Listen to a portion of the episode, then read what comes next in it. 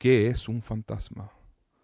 Un evento terrible condenado a repetirse una y otra vez. Un instante de dolor quizá. Algo muerto que parece por momentos vivo aún. Un sentimiento suspendido en el tiempo, como una fotografía borrosa, como un insecto atrapado en ámbar.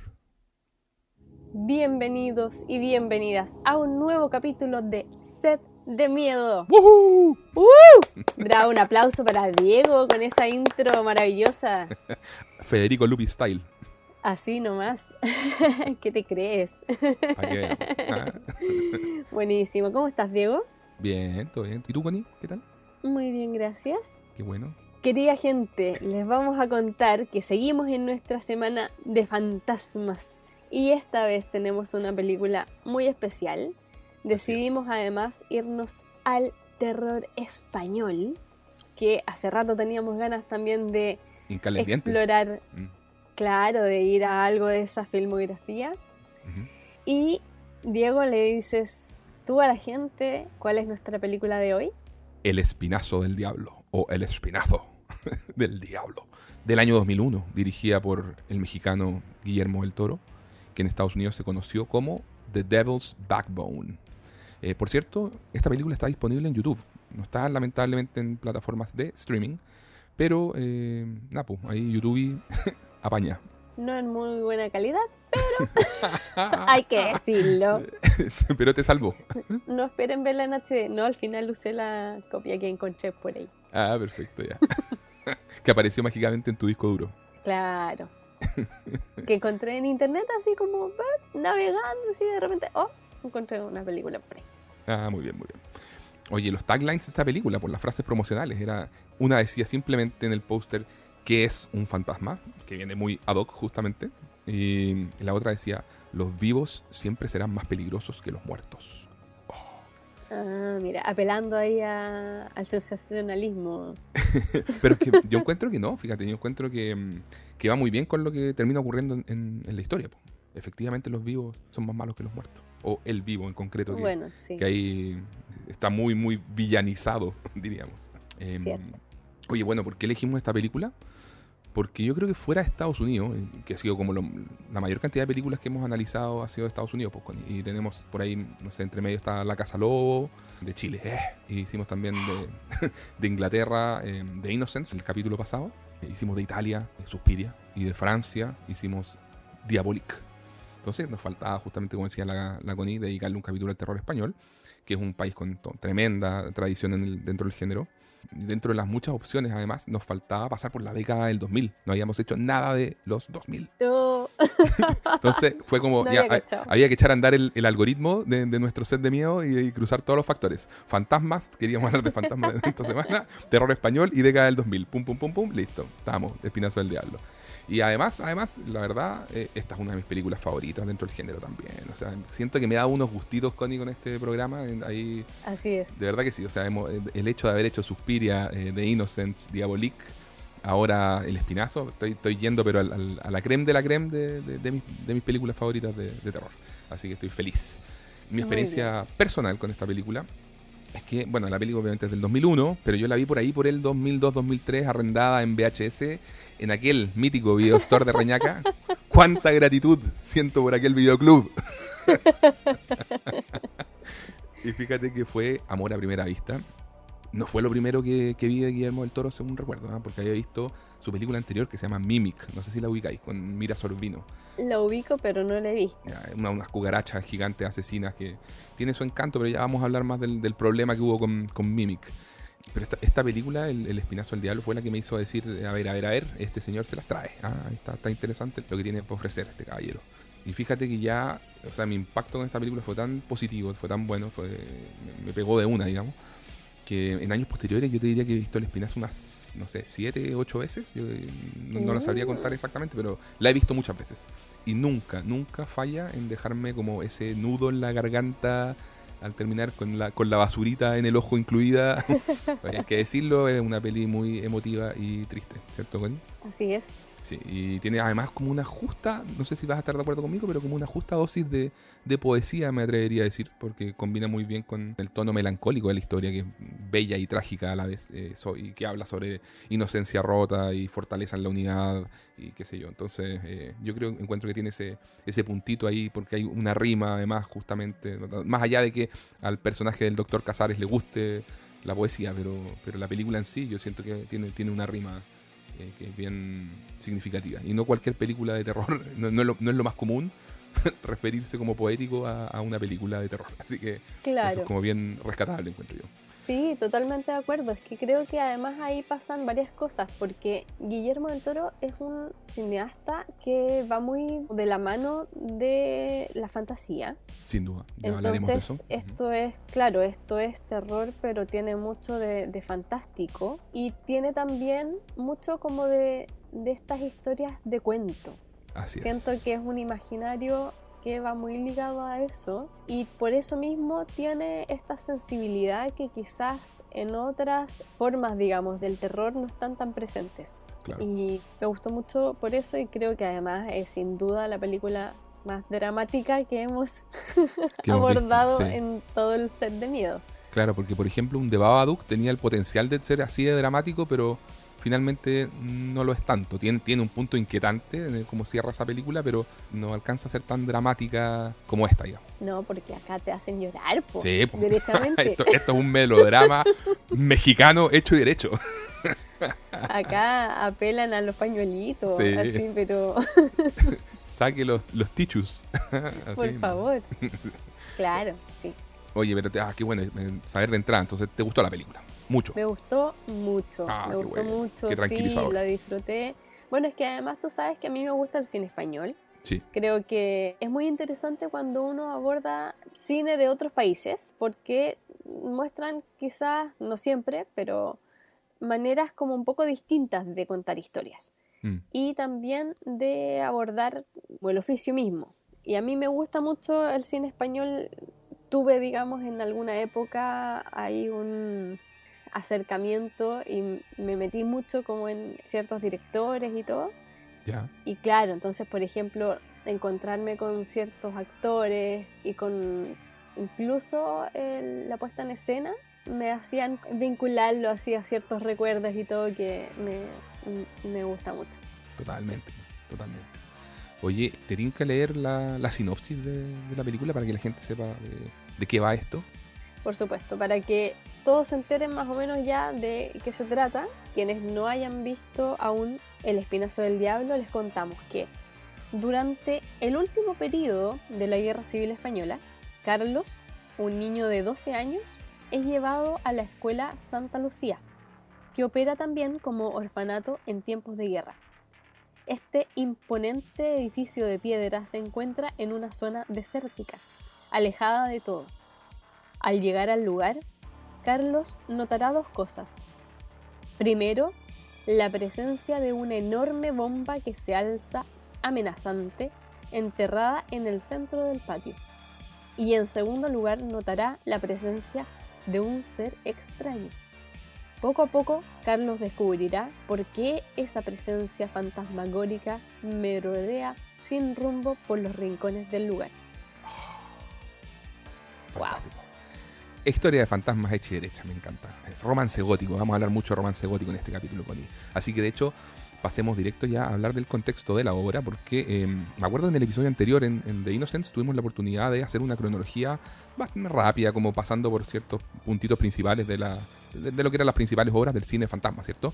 Así que no pretendo repetir, repetir eso acá. Así que gente, Para eso van al capítulo Va- anterior. Vaya al capítulo anterior si quiere escuchar mencionar su- sus películas favoritas de fantasmas, probablemente estén ahí.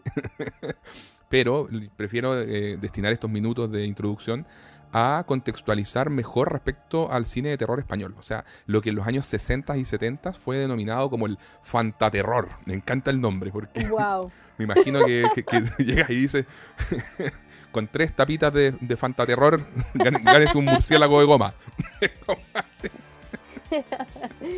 Así. Que, y fíjate que el fantaterror, como te digo, surgió en los 60 y los 70 Después tuvo como un renacer ahí en los años, a fines de, los años 90. Esta película es del 2001, así que es parte un poco de, ese renacer. Ahí iremos repasando la historia. Y ya pasa, en, como te digo, desde mediados de los 90 en adelante a ser conocido y hasta, hasta el día de hoy como Neo Fantaterror. ¿Ya? Perfecto. Así que, bueno, ¿qué, es esto entonces? A ver, en Europa se estilaba mucho, primero que todo, la, famosa coproducción entre países, ¿cierto? O sea, era muy común, como lo vimos cuando hablamos de Suspiria, esto de tener producciones que realmente era como una mezcolanza entre españolas, italianas, alemanas, inglesas, y, pues, todo podía entrecruzarse, así como que te podías encontrar con que hablaran varios idiomas juntos eh, al, al, mismo tiempo sin que los actores se entendieran, pero esto daba lo mismo porque todo se arreglaba en la sala de doblaje. Como que ahí, entonces después se encargaban de que el doblaje adecuado llegara a cada país y punto. Entonces estaba ya en, España esta, esta tradición del cine de terror. Entonces hay muchas producciones que de repente directores españoles podían hacer afuera, pero como habían platas españolas eh, incorporadas, igual pasaban a formar parte de lo que se consideraba una producción española y viceversa.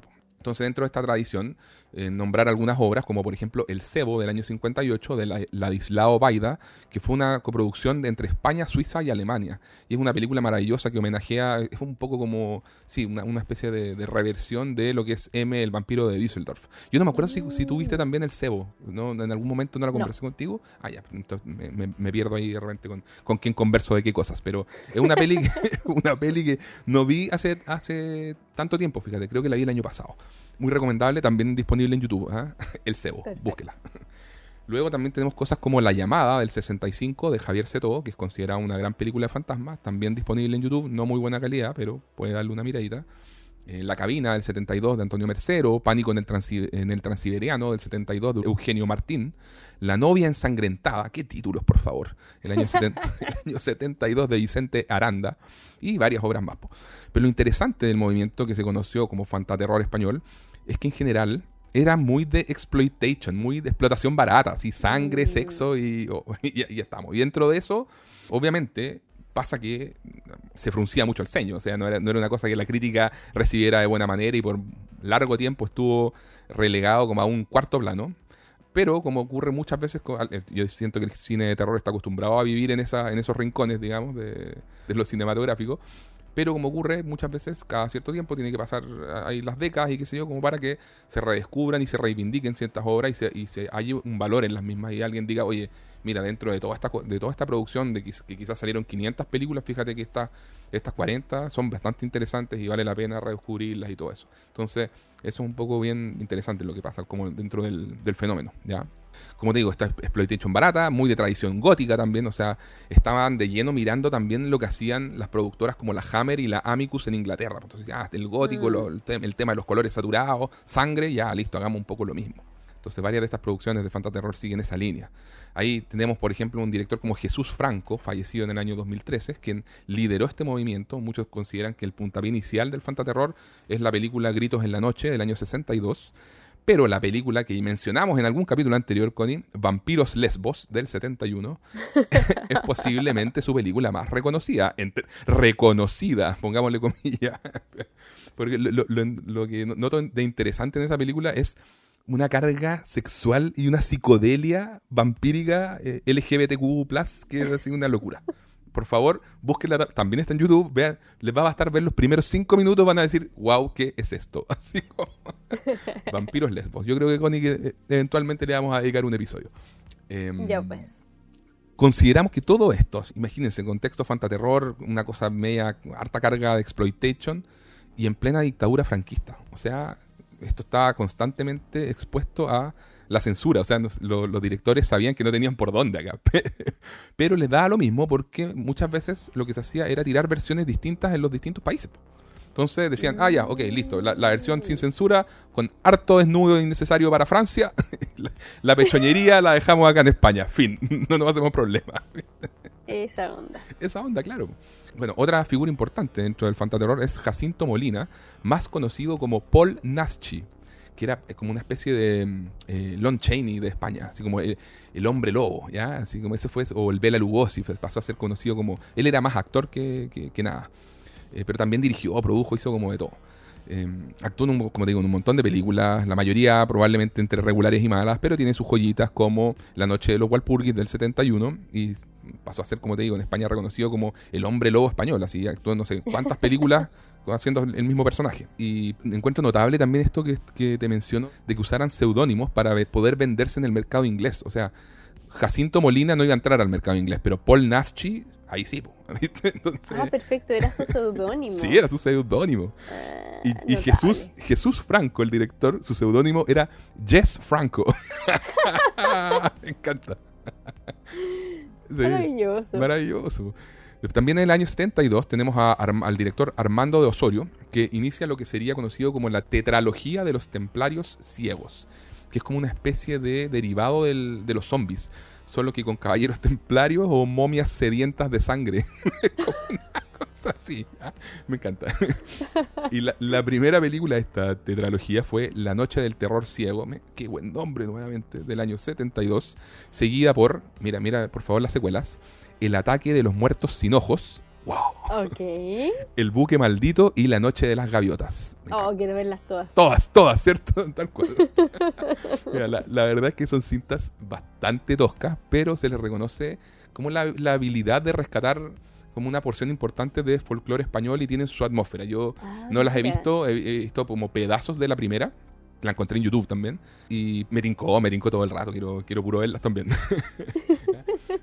Otra figura importante del fantaterror es la del director Jorge Grau, quien estrena la película Ceremonia Sangrienta al 73, que esto ya también es gótico español puro. Eh, esta es la que mencioné en algún capítulo anterior, quien que actuaba la mamá de Miguel Bosé. Ah, perfecto. Lucía sí, Bosé, sí, sí. que es como la condesa Elizabeth Bathory y todo eso. ¿ya? La mencionaste durante el capítulo de Suspiria. Ah, perfecto, ahí estuvo. Y luego el mismo director, Jorge Grau, haría una de las obras maestras del fantaterror que, eh, y del cine de zombies en general, que es una película que se llama No profanar el sueño de los muertos. Otro nombre maravilloso. Pero ¿por qué los nombres son tan buenos? Esa del año 74, ¿ya? Se eh, pasaron. Se pasaron. Sí. Otro de los próceres es el señor Narciso Ibáñez Serrador, quien era famoso por una serie de televisión que se llamaba Historias para no dormir, que se dio entre los años 66 y terminó por ahí por los 80. Él hizo solamente dos películas, una se llama La Residencia del año 69, que es una de las películas favoritas de Quentin Tarantino, por cierto. Uh-huh. Y su segunda película eh, y final fue la maravillosa también ¿Quién puede matar a un niño? del año 76. Y esa sí que es una obra maestra con ellos. O sea, esa segunda temporada sí o sí, yo la tengo ya, pero fichada oh, hace ratito. ¿Qué onda ese nombre? Tremendo nombre también. ¿Quién puede matar a un niño? Wow. Eh, tenemos también a señores como eh, Eloy de la Iglesia, quien hizo títulos como El Techo de Cristal, el 71, La Semana del Asesino, el 72, y atento con este nombre también, Una Gota de Sangre para Seguir Amando. No, tremendo. Te pasaste. Te sí, pasaste. Te pasaste. No, oye, qué grande, Fanta Terror, dan ganas de verlas todas. Creo que deberíamos dedicar así como un capítulo o hacer una cápsula de los mejores nombres de películas de terror. Porque sí, ya entre el Yalo y el Fantaterror es una oh, cosa más, pero que sí. te estalla la cabeza. ¿Cierto? Sí. Se sí, pasó. Sí, tremendo. Buenísimo. El año 79 se estrena la película de culto, la de culto por excelencia del cine español, que hoy en día muchos la tienen elevada categoría de ya máxima obra maestra, que se llama Arrebato, de Iván Zulueta, quien dirigió solamente dos películas en su carrera, esta fue la, la última, y es una muy original versión del mito vampírico, pero haciendo como una metáfora que compara la adicción al cine con la adicción a la sangre. Creo que también en algún capítulo anterior salió mencionada. Así eh, es. ¿Viste? Y entonces, sí, sí, sí. este peliculón, Connie, también yo creo que no sé si va a ser segunda temporada, ahí tenemos que ver dónde, dónde lo vamos a, a, vamos a cuadrar esto, pero, pero se viene, se viene, ¿ya? En los 80 el Fantaterror ya decae, tiene como su bajón de, de, lleno, aunque igual tuvo sus joyitas por ahí, como Mil Gritos tiene la noche, que otro gran nombre, por favor, del año 82, del director Juan Piquer Simón. Y tenemos en la película Angustia, el año 87, del director Vigas Luna, ¿ya? que es una película full modo Hitchcock, que también mm. eventualmente analizaremos. Ya en los años 90, cuando viene como todo este renacer del que hablábamos, el señor Alex de la Iglesia y el señor Alejandro Amenábar ponen en el mapa nuevamente el terror español, como a nivel mundial, o por lo menos ya más, más internacional, con películas como eh, El Día de la Bestia, el, el, año 95, tremenda, tremenda, y Tesis, el año 96. Aplausos. Otra, otra tremenda. Tesis, qué uh, maravillosa. Qué películas más maravillosas. ¿Cierto? ¿No? Si los españoles con el terror, ahí son... Es, es, es un match eh, hecho en el cielo, como dirían algunos. ¿eh? eh, Luego llegamos ya a, los 2000, con películas como Los Otros, del 2001, que también es de Alejandro Amenábar, pero ese ya es más Hollywood. O sea, no sé ahí Si, si, lo, cómo, lo, cómo lo considerarán en España, si parte del neo terror o no, ya directamente es demasiado Hollywood, no lo sé. Ese mismo año, nuestro querido Guillermo del Toro estrena la película que nos convoca hoy, El Espinazo del Diablo, y en 2007 vendrían eh, películas como El Orfanato de Juan Antonio Bayona, producida por el mismo Guillermo del Toro, o Rec de Jaume Balagueró y Paco Plaza, que fueron dos directores que también han tenido una carrera larga dentro del, terror español.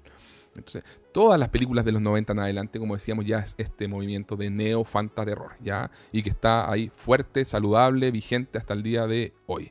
Ejemplos, Paco Plaza tuvo la película Verónica en 2017, que fue un exitazo, está en Netflix. El año pasado estrenó La Abuela. Este año eh, Balagueró estaba ahora mismo en Sitges estrenando Venus.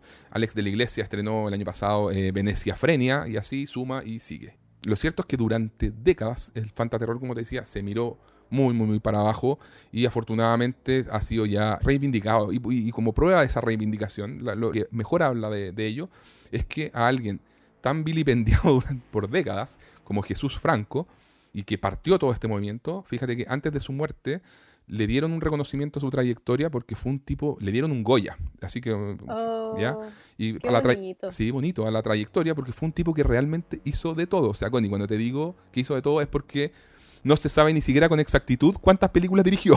y IMDB te dice más de 200, ¿ya? No te creo. Hizo hasta películas porno, con eso te digo todo. Hizo todo. eso te iba a preguntar. hizo porno, ¿cierto? Hizo porno, hizo. pero todo, así como yo creo que era de estos tipos que te hacían una película en un mes y quizás hacían algunas en paralelo. Lunes, miércoles y viernes hago una, martes y jueves hago otra. Oh, Esa onda. Qué locura. Y que no pararon de trabajar toda su carrera. Es, muy heavy. Entonces, por eso te digo que es tan como bonito que lo hayan, eh, le hayan dado un reconocimiento en los Goya. Así que bien. Mm. Eh, y ahora volvamos al, espinazo para hablar un poco de las influencias de esta película. Yo creo que es, difícil referirse a la, eh, de dónde vienen las influencias de Guillermo el Toro, porque tendrías que decir, lo mejor es decir básicamente toda la tradición del fantástico y no solo del cine. O sea, Me parece justo. todo, es que de verdad, es una, ese señor es una enciclopedia ambulante, entonces es como tradición oral, tradición eh, literaria, los cómics, la pintura, el cine, la televisión y de todas partes del mundo. O sea, es, una locura. El tipo además es un coleccionista, entonces tiene, no sé si tú has visto alguna vez un video, ahí te puedo mandar, pero aparte Me de... has mandado. Ah, ok. Vi, vi, alguna vez uno de esos videos donde muestra su casa con todas sus cuestiones. Todos sus juguetes, todos sus todos chiches. Sus juguetes y, las piezas y qué sé yo. Exacto, exacto. O sea, él tiene su casa normal donde vive con su familia, porque yo creo que si no, si no la, su señora lo saca de una patada. Pero aparte se dio el gustito de tener esta otra casa que es un verdadero eh, museo. O sea, sí, un museo. La cantidad de libros, cuadros, dibujos, cultura, artefactos, así como automatons y cosas así, ¿no? Son realmente reliquias históricas, como te digo, no solo, no solo el fantástico, así como de todas las cosas que le llaman la atención. Le llaman la, atención cosas de, de, medicina y también tiene cosas de medicina, ¿no? O una, una cosa bien particular, pero lógicamente siendo del toro, eh, un poco lo que destaca siempre es su afección por los cuentos de hadas y por los monstruos. Y el, tema ya de hablar de Guillermo del Toro y de los monstruos es hablar un poco como de una cosa, o sea, él, de una misma cosa, digamos. Eh, mm. del Toro siempre cuenta que de niño hizo, esto es muy bonito, hizo un pacto con los monstruos que lo acechaban en su habitación. O sea, dijo que habló, oh. habló con ellos y les dijo que podían ser amigos. en vez de que lo asustaran, mejor seamos amigos. Y dijo que ahí comenzó su relación, que ha sido como de devoción mutua hasta el día de hoy. Entonces, él se autodefine como un niño transformado por los monstruos, sean mitos, pantalla eh, o simplemente en su imaginación. Y como te decía, de los monstruos podemos empalmar otra pasión de Guillermo del Toro, que son los cuentos de hadas y las fábulas oscuras, que esto es algo que se ve más claramente en películas como Cronos o El laberinto del fauno, aunque él reconoce que en realidad todas sus películas tienen algo de cuento de hadas, ¿ya? Es algo demasiado presente en el y tú diste en el clavo cuando lo mencionaste al principio. O sea, yo, el mismo Espinacio del Diablo, que ahora vamos a, mencionar en realidad qué géneros tiene. Igual en el yo estaba escuchando el comentario del Blu-ray y del Toro igual decía, también hay cosas de cuento de hadas casi. En todas mis películas hay cuentos de hadas. claro.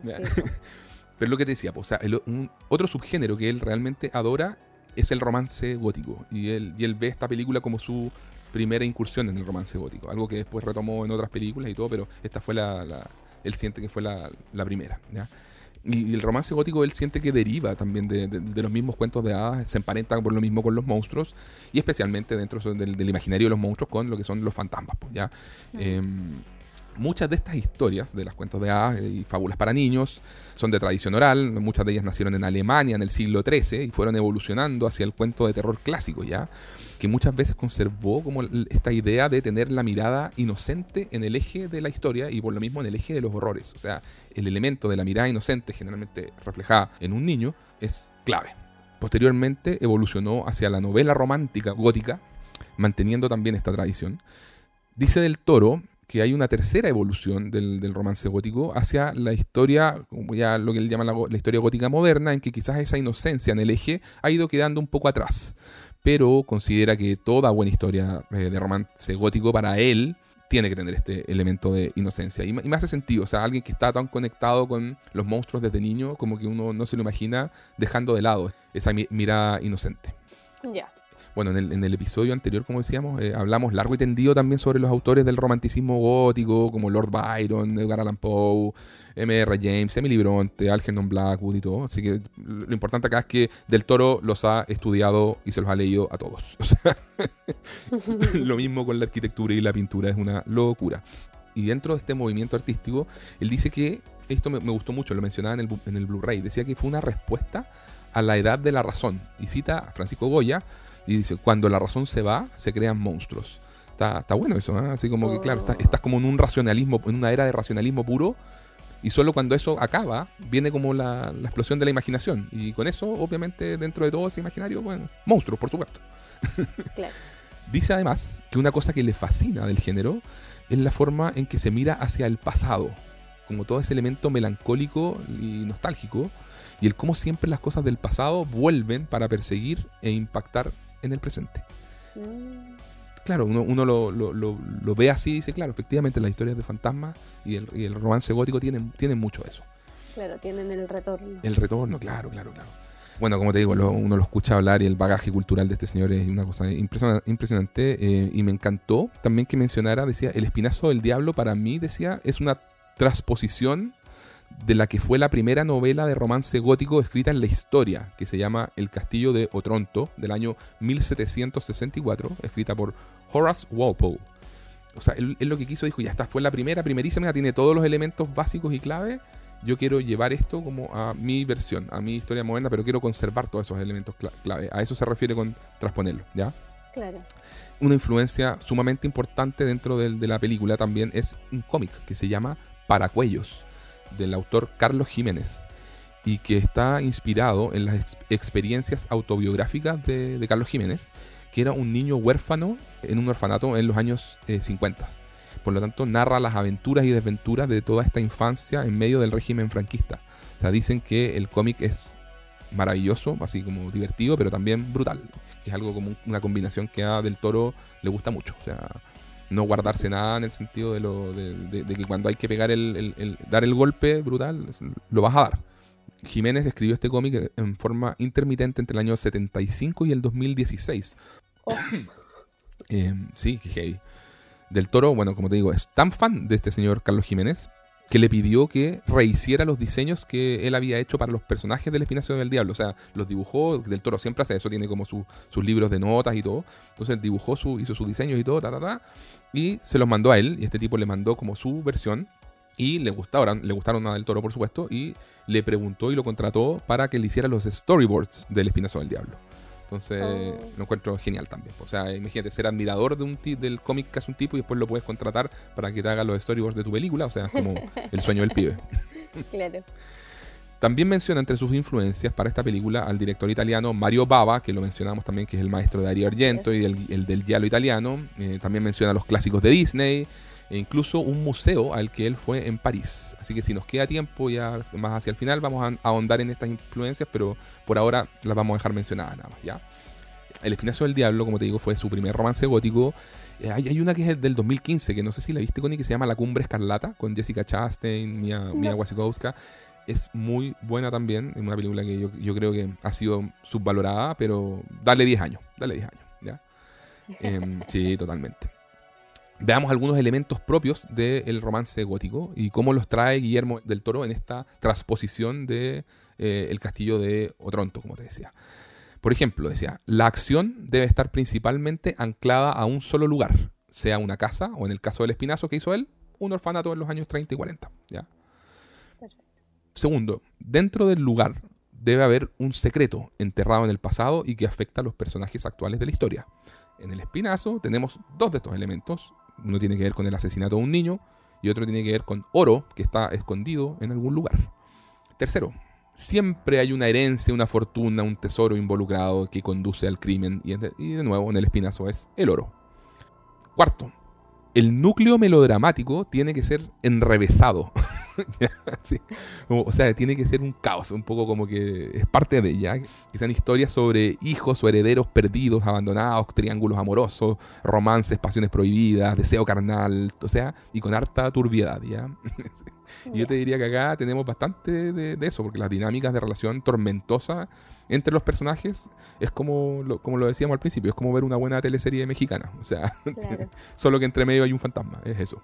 Y, y del toro es notable porque justamente hace referencia a esto en el comentario del, del Blu-ray y dice me encanta el melodrama porque, bueno, primero que todo soy mexicano. en fin. Y también agrega que la, la, única manera que el melodrama funcione es que los personajes no revelen sus verdaderos sentimientos. Y ahí es donde uno piensa en un personaje atormentado como el de Federico Lupi en esta película. Mm. Eh, otro elemento más. Al centro de todos estos secretos, de toda esta oscuridad y decadencia, tiene que haber una figura luminosa de esperanza, de inocencia y pureza. En el espinazo, este punto lo marca, por supuesto, la llegada de Carlos o sea, la pureza del corazón de Carlitos nos va a ayudar a revelar este, el misterio y todo lo que, lo que esconde este lugar.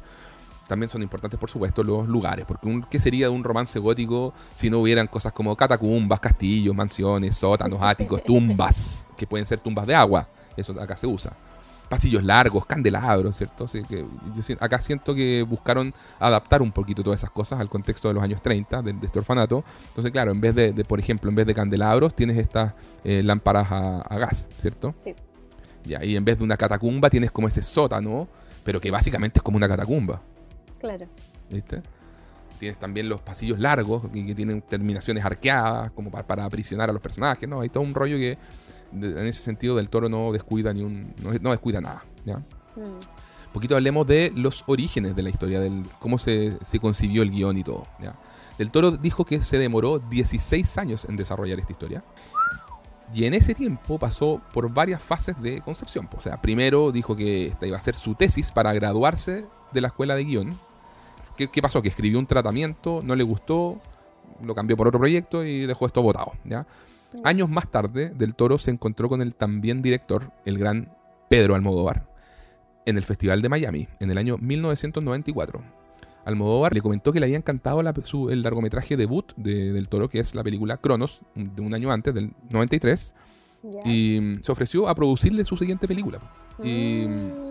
Pero ¿qué es lo que pasó ahí? Que apareció, eh, aparecieron los tentáculos de Hollywood. Eh, dijeron, este director es interesante. Y le abrieron las puertas. Del toro se dio tentado porque hay plata también. Y hey, venga y haga esta película, esta monster movie que es Mimic. Pero la experiencia fue tan mala y, traumática para nuestro querido tío Guille que luego solo quiso hacerse bolita y no saber nada del mundo por un buen rato. ¿ya? Oh. Sí. Eh, le tomó tiempo recuperarse de toda la frustración y el dolor creativo que le causó Mimic. Él ha dicho que, que esa película tiene secuencias completas que él no filmó. O sea, ni siquiera las autorizó, nada. O sea, el estudio se lo, pasó por el lado y le dijo al equipo de segunda unidad, ¿saben qué? Dirijan esto. Pa. Y él nunca supo. Así, e, ese toque. Oh, Fue, o sea, cero respeto por la Además, por esos años, en su natal Guadalajara, su padre fue secuestrado. ¿ya? Entonces, mira, venir de una experiencia así de brutal profesional y que además te secuestren a tu papá en México tiene que ser una cuestión no, angustiante a, morir. Así, afortunadamente pudieron pagar el rescate y el papá eh, lo devolvieron bien, digamos. Pero, o sea, fue súper traumático todo para la familia y así que, como te digo, le tomó algunos años, o sea, Mimic es del 97, si no me equivoco, el Espinazo es del 2001, así que estamos hablando de un periodo de cuatro años ahí en que el amigo del toro lo pasó bastante mal.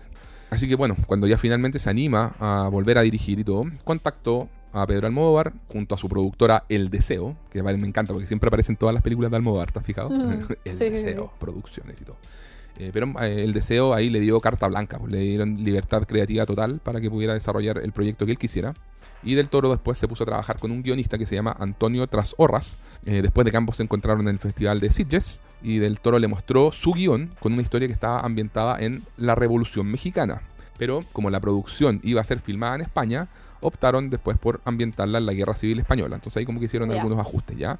Eh, la Guerra Civil Española, por cierto, transcurrió entre los años 1936 y 1939. Después ya vino toda la dictadura franquista que duró hasta el año 77.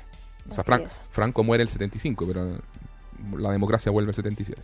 El Espinazo del Diablo transcurre en ese tramo final de la Guerra Civil Española, en el mismísimo año 39, ya cuando los revolucionarios ya estaban perdiendo la guerra, se avecinaba la dictadura de lleno, ya por todo lo que hemos contado, Del Toro siempre dice que esta película, El Espinazo del Diablo, es demasiado importante para él. La considera su verdadera primera película, cosa que igual me llama la atención, ¿ah? porque Cronos fue muy bien recibida, pero esta es como la primera que él siente, ya, esta sí, esta sí, esta resultó como yo quería, ¿me entiendes? O sea, mm. él cuenta que Cronos le tiene mucho cariño, se ganó un premio en Cannes por originalidad y todo lo que tú queráis, Semana de la Crítica, no sé qué se ganó pero dice que las dificultades de producción y todas las eso por las restricciones presupuestarias y como que él ve esa película y no siente que su visión de lo que quería lograr esté plasmado en la película ya, perfecto. Entonces eso es lo que le pasa con Cronos. Le tiene cariño fue el debut pero en cambio con el Espinazo sí siente una sensación de logro mucho mayor.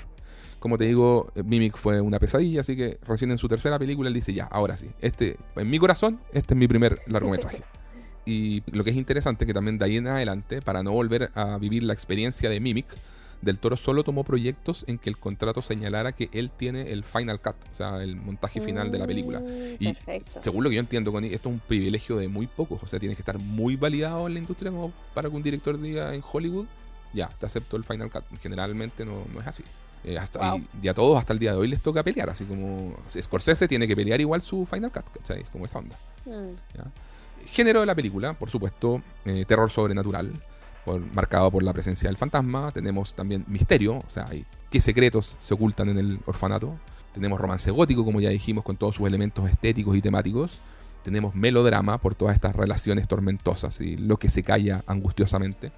Tenemos drama bélico, que viene dado obviamente por el contexto, por la miseria, eh, pasan hambre y todo esto, el sinsentido de la guerra y qué sé yo. Hay una escena muy fuerte también de una ejecución ahí, qué sé yo. Entonces, esto, drama bélico hay.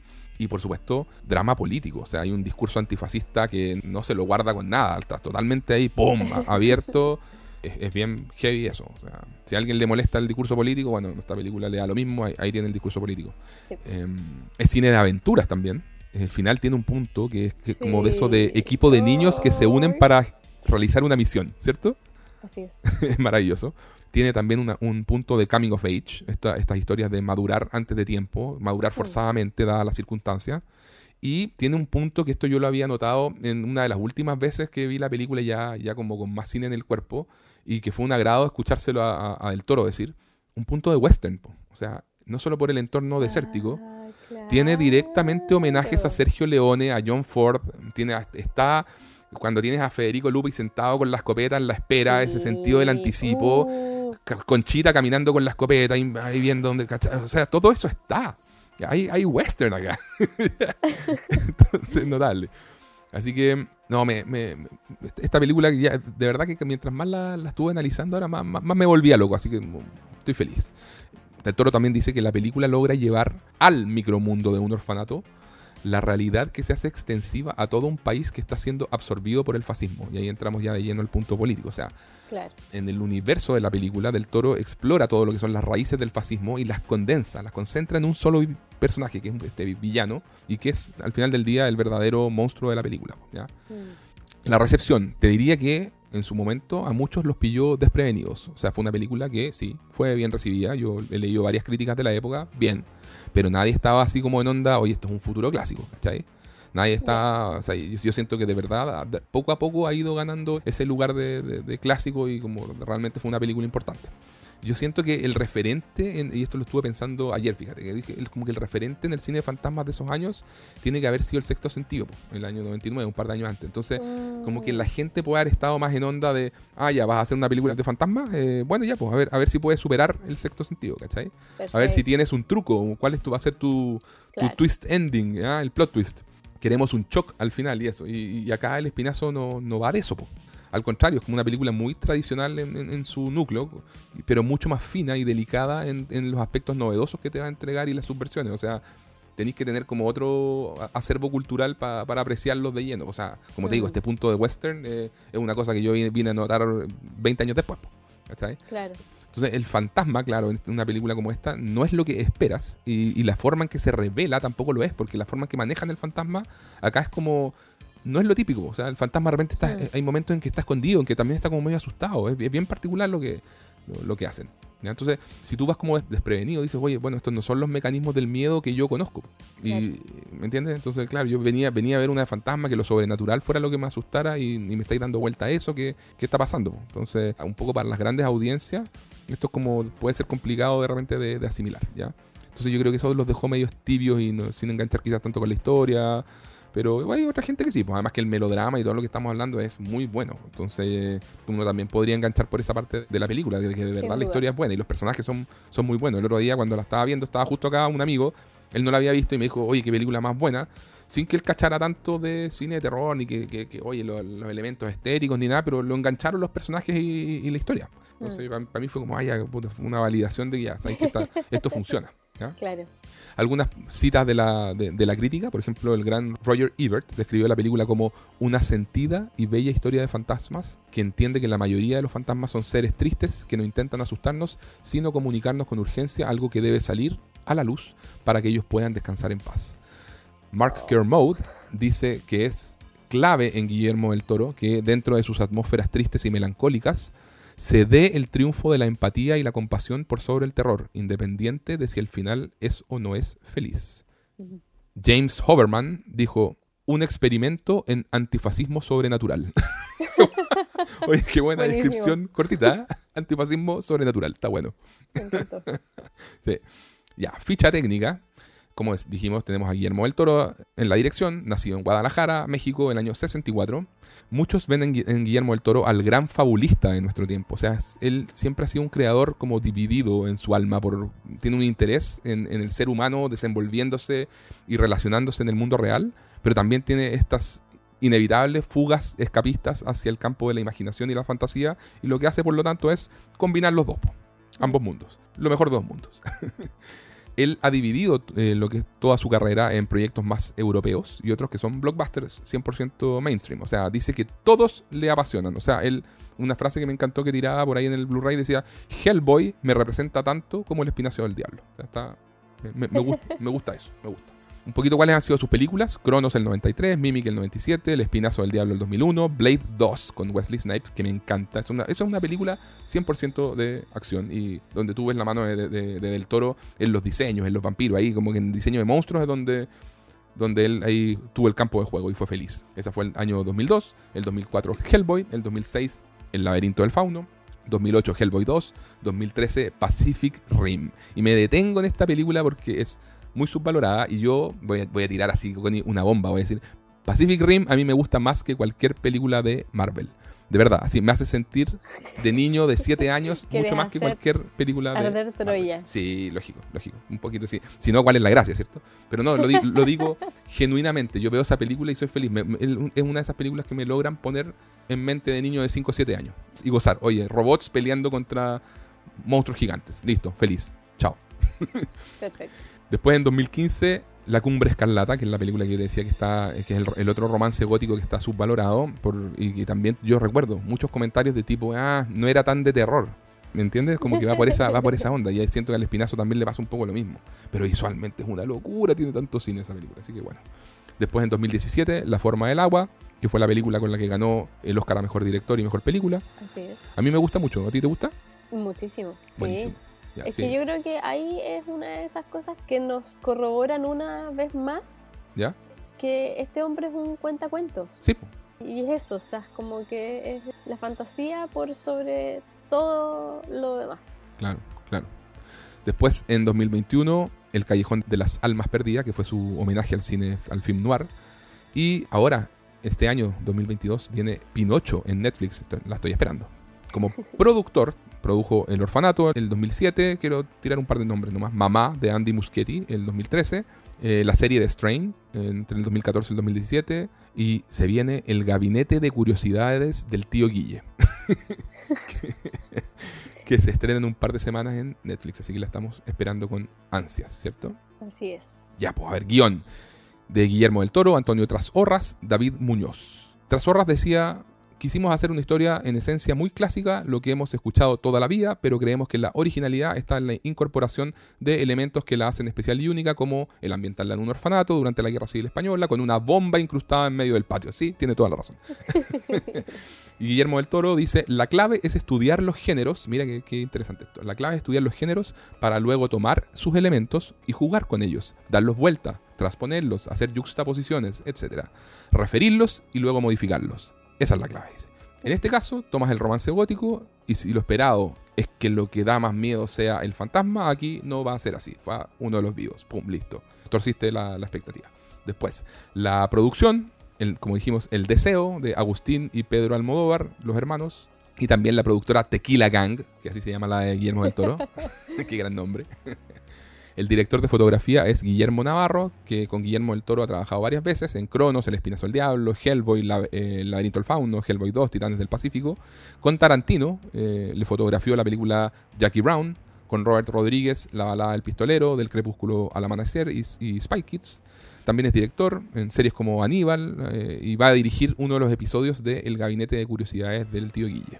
Ah, perfecto y me encantó este, esta, cita porque hablaba en, uno de los documentales sobre Guillermo del Toro y la experiencia de trabajar con él, ya que lo había hecho tantas veces. Pues. Decía, es un tipo brillante y a la vez muy latoso. Los mexicanos dicen esto cuando alguien es demasiado porfiado, un, un pain in the ass, así, un tipo que te agota. Entonces, claro, me lo imagino, o sea, del toro se debe obsesionar, pero hasta el mínimo detalle. Entonces, algunas veces cosas irrelevantes y te hace mover cielo, mar y tierra para que consigas lo que él quiere y después capaz que se quede botado en la sala de edición, ¿me entendés? Claro. y además muy de la ñoñería, me imagino. Claro, tal cual. La banda sonora es de Javier Navarrete, me encanta la banda sonora de esta película. La edición es de Luis de la Madrid, la dirección de arte de César Macarrón, en los efectos de DDT, efectos especiales. También me gustó mucho la frase que decían ellos, porque decían que era muy desafiante trabajar con Del Toro. Decían es constantemente estimulante, pero también te vuelve loco. decía, decía, te tiene haciendo cambios a los detalles en los diseños de monstruo y todo hasta último minuto. O sea, decía, si yo no le pongo freno, si yo no, si, si no soy yo el que le dice, ¿sabes qué? Sorry, ya, listo, no hay más tiempo. Esto es, esto es. Si no, él le seguiría pidiendo cambios y detallitos y detallitos. Entonces dice, pero bueno, los resultados son maravillosos y alcanzas nuevos niveles en el perfeccionamiento de tu arte trabajando con él. Eso es un cumplido muy, muy bueno. Lugares de filmación, Madrid y Castilla de la Mancha. El estreno fue el 9 de septiembre del 2001 en el Festival de Toronto. ¿Quién diría, Connie, que dos días después el mundo cambiaría para siempre? Torre Sí. Sí, sí, sí. sí. Entonces, de hecho, eh, Guillermo del Toro dice que con lo de las torres, nadie pescó la película en el Festival de Toronto. O sea, el mundo entró como en otra frecuencia, ¿cachai? Oh. Entonces, de hecho, se preguntaron ahí qué hacemos comercialmente. Sabían que no era el mejor momento para estrenar una película sobre la guerra, con todo lo que estaba pasando. Pero moralmente sintieron que sí era un buen momento, ¿cachai? Porque te da a entender como el por qué estas cosas no deben ocurrir y lo que le ocurre en, el fondo como al, al alma humana, ¿ya? En Estados Unidos las críticas, como te digo, fueron positivas. Comercialmente se estrenó en forma muy limitada, 12 salas, nada, o sea, oh. cero. La duración es 1 hora 46, el presupuesto fue de 4,5 millones estimado y recaudación 6,6 millones. O sea, no fue un, un hitazo, pero alcanzó a recuperar la plata un poquito más y, listo. Claro. Como, como una película más de cine arte, una cosa así. El elenco, tenemos a la gran Marisa Paredes como Carmen, que yo creo que tú la amas igual que yo, o sea, es una de las grandes musas de Almodóvar. Sí. el lejano, ¿o no? Sí, sí, sí, ¿no? Y un montón. Sí, todo sobre mi madre, hablé con ella, la piel cabito, uh, no sé. Tremenda. Y descubrí que estuvo en una de las películas más duras de terror que he visto en mi vida, que es una película española que se llama Tras el Cristal del año 86. Connie, aún no me repongo de esa película, así que por eso te digo todo. Oh. ¿Ya? Interesante que Marisa Paredes decía, Carmen es una mujer que a lo largo de su vida ha ido perdiendo todos sus sueños. Una mujer aventurera y valiente, pero que quedó mutilada por la guerra. Cuenta que junto a Guillermo del Toro trabajaron mucho al personaje y que él le pasó la biografía más completa que un director le hubiera dado para un personaje que a interpretar. ¿Ya? O sea, Oh, del Toro va a variar, tenía el de detalle así, pero full. Federico Lupi, como el doctor Casares. Nada, pues Federico Lupi, un, un crack, desde mediados de los 60, ya, ya falleció ya, pero es un actor argentino, trabajado con los grandes directores argentinos, o sea, Héctor Olivera, ¿cómo se llama? Adolfo Aristarain. Yo, me- yo me acuerdo, eh, Connie, que la película Martín H del 97 a ti te gusta mucho, así es, es de mis favoritas personales. ¿viste? Me- me- yo me acuerdo de eso. No, y tiene, y tiene varias con Aristarain, de hecho. Tiempo de revancha, por ahí tenía un lugar en el mundo, no, eran varias. Sí. ¿Ya? Eh, trabajó, fíjate, con Andrés Wood en Machuca. Tiene un papel ahí, Federico Lupino. Yo no me acordaba de eso. Con ah, nuestro sí, nuestro sí, yo Wood. sí, lo tenía ahí. identificado. Sí. Perfecto, perfecto. hace como de pareja de la Lynn Kuppenheim. Ah, tenéis toda la razón. Ahora me acordé. Sí, sí, sí. Sí. Eh, tenemos a Eduardo Noriega como Jacinto, el villano de esta historia. Entre todos sus Uh, créditos. qué tremendo villano. Sí, sí, sí. Bueno, a Eduardo Noriega yo lo conocí por tesis, justamente, de, Claro. Alejandro Amenábar, y por Abre los Ojos, que también es de Amenábar. También. Y fíjate que de ahí no lo había vuelto a ver, así desde verdad, 96, 97, de esos años, hasta Perfectos Desconocidos del 2017 de Alex de la Iglesia. Tienes razón. Sí, como que no... no- no- y miré el- los créditos en, en IMDB y nada.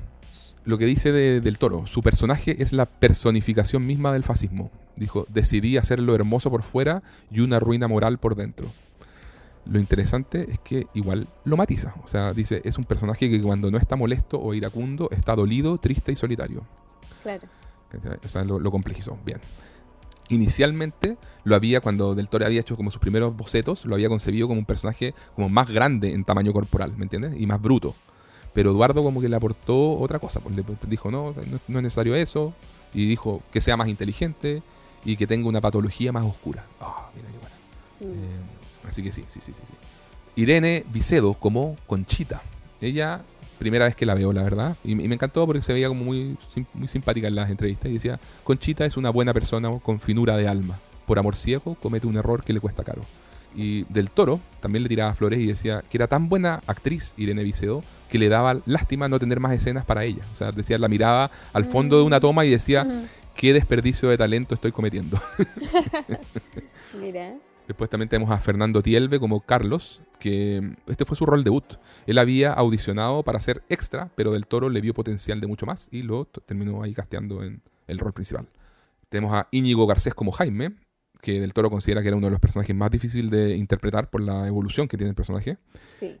Su personaje está basado en Carlos Jiménez, que es el autor de Paracuellos, como te decía. O sea, y en el guion Jaime tenía 19 años, pero en la película finalmente castearon un niño de 13. Y claro, cuando uno piensa 19 años, como que hace más sentido esto de Conchita, ¿me entiendes? Puede ser, pero a mí me funciona muy bien que sea un niño Sí, no, sí funciona también, funciona también. que es adolescente y Enamo- enamorado de la, de la- digamos. claro, de la mujer 10 años mayor, sí, sí, sí, Sí. claro que sí. Eh, y tenemos también a Junio Valverde como Santi, que también fue su rol debut. Y mención especial también al resto de los niños, que no lo, no lo vamos a mencionar, pero yo encuentro que todos, Galvez, Búho, Marcos, en realidad increíble. lo hacen increíble, exactamente. Ídolos. Maravilloso. Así que, Connie, pasemos a hablar del argumento de la película. Ahora vienen full spoilers, gente querida.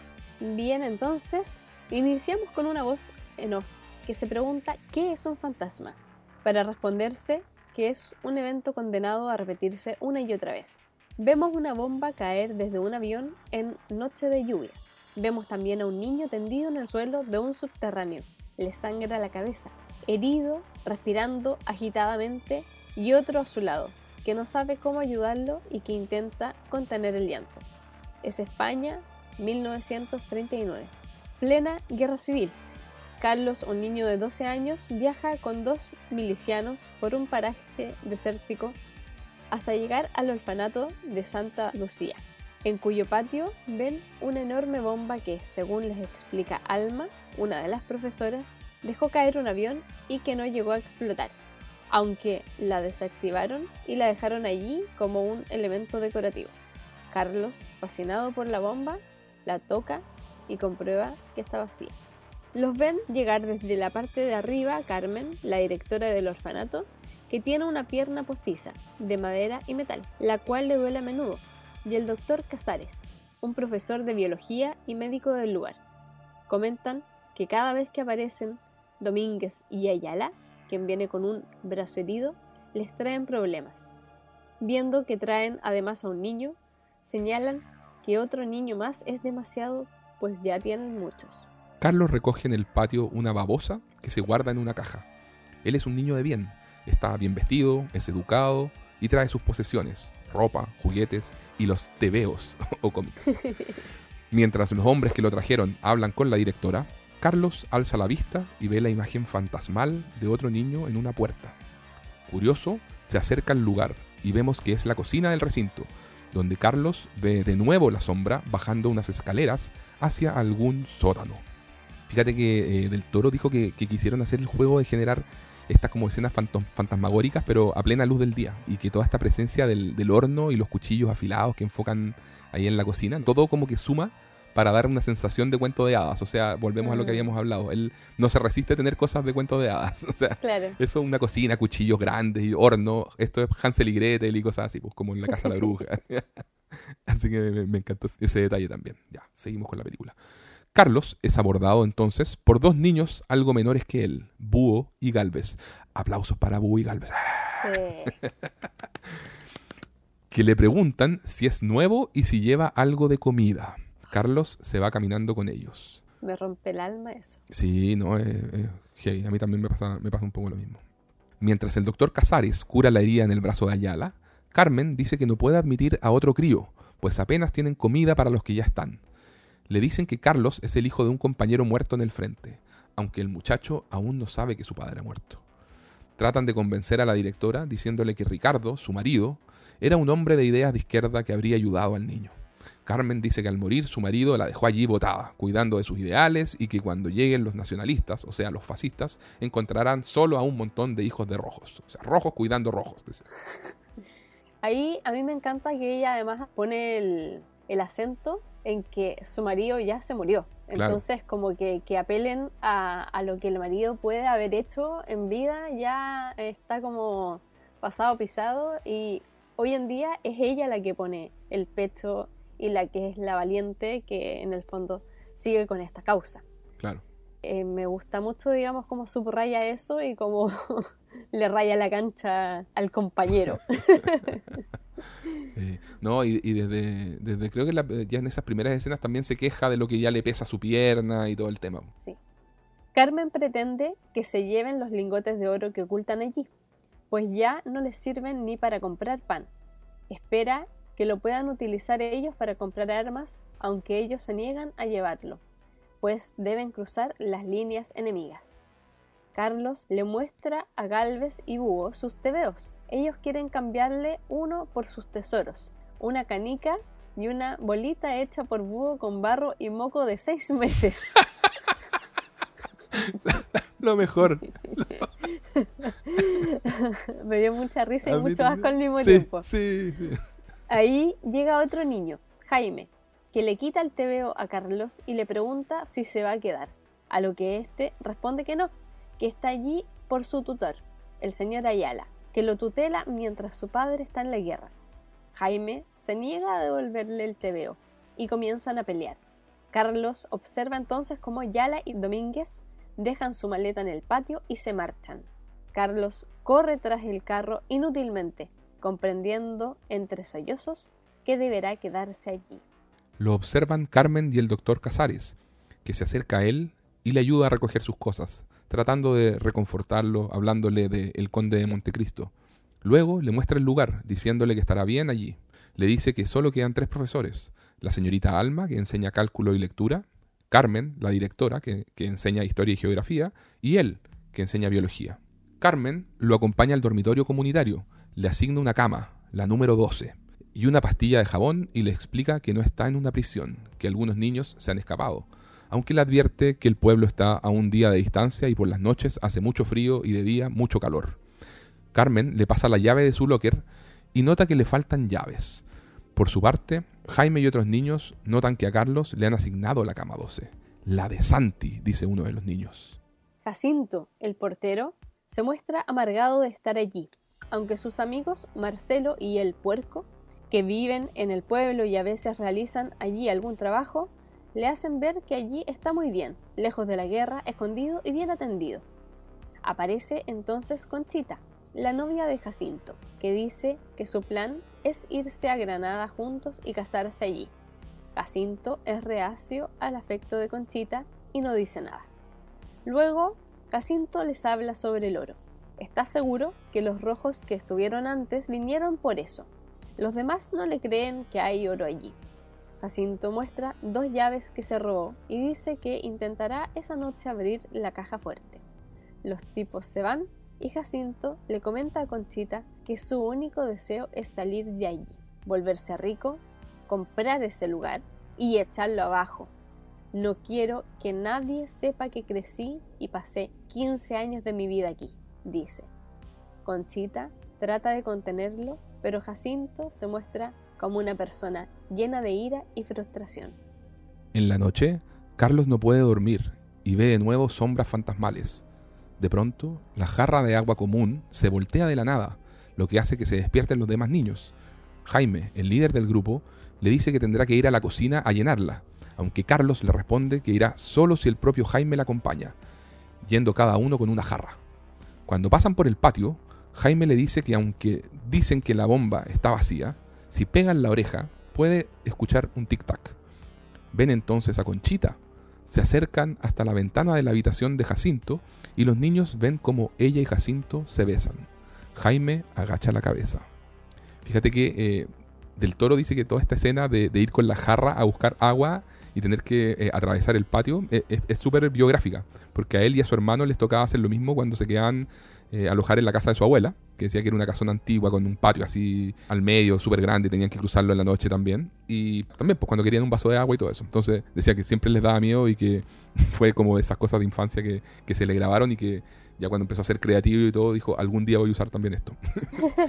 Hermoso. Y, sí, Y lo otro que, que, que, encontré muy adorable de su comentario es respecto a esta escena de Jaime mirando por la ventana a Conchita con Jacinto, dice que cuando él era niño le pasaba lo mismo. O sea, él dice, yo era un niño gordo y nerd que leía todo el día y me enamoraba de la chica imposible cada dos semanas. Les escribía los poemas más elaborados para luego solo contemplarlas a la distancia.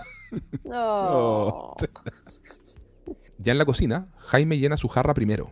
Luego sale del lugar y se queda esperando a Carlos afuera. Mientras Carlos llena su jarra, un conjunto de tijeras que hay a sus espaldas cae al piso. Jacinto escucha el ruido, por lo que toma una escopeta y se dirige a la cocina, obligando a Carlos a esconderse. Desde su escondite, Carlos ve como Jacinto saca una placa de azulejos de la pared, tras la cual está escondida una caja fuerte que trata de abrir con la llave robada a la directora, aunque sin éxito, por lo que se marcha cerrando de nuevo la puerta de la cocina, aunque con la cadena más apretada que antes, dejando un hueco muy estrecho por el que ahora Carlos no puede salir. Carlos empieza a escuchar suspiros, por lo que decide bajar por la escalera siguiendo el sonido. Al llegar al subterráneo, le parece ver a otro niño y le pregunta quién es y si vive allí abajo. Por su espalda se le aparece el fantasma de un niño de rostro pálido, cuencas oscuras, ojos brillantes, frente trizada y con una pequeña nube de sangre sobre su cabeza. El fantasma murmura que muchos van a morir y luego desaparecen, dejando un rastro de sangre en el aire, el cual Carlos logra palpar. Me gusta mucho esa escena. Hoy, sí. Yo de hecho pensaba como, guau, ¿qué onda ese niño? ¿Cómo es tan valiente? ¿Por qué va, escucha ruido y va hacia el ruido? Así como todo. Sí, Pero es, es muy bonito porque en el fondo tiene como esta, como decías tú, esta inocencia y además está conociendo el lugar. Está como descubriendo mm. lo que hay y va justamente en, ese descubrimiento buscando estos secretos, sin saberlo aún. Claro. Es del toro de niño buscando relacionarse con, las criaturas de su imaginación. Con los monstruos. Claro, con los monstruos. Asustado, Carlos corre escaleras arriba y trata de salir por la ajustada puerta. Jaime observa, pero no le ayuda.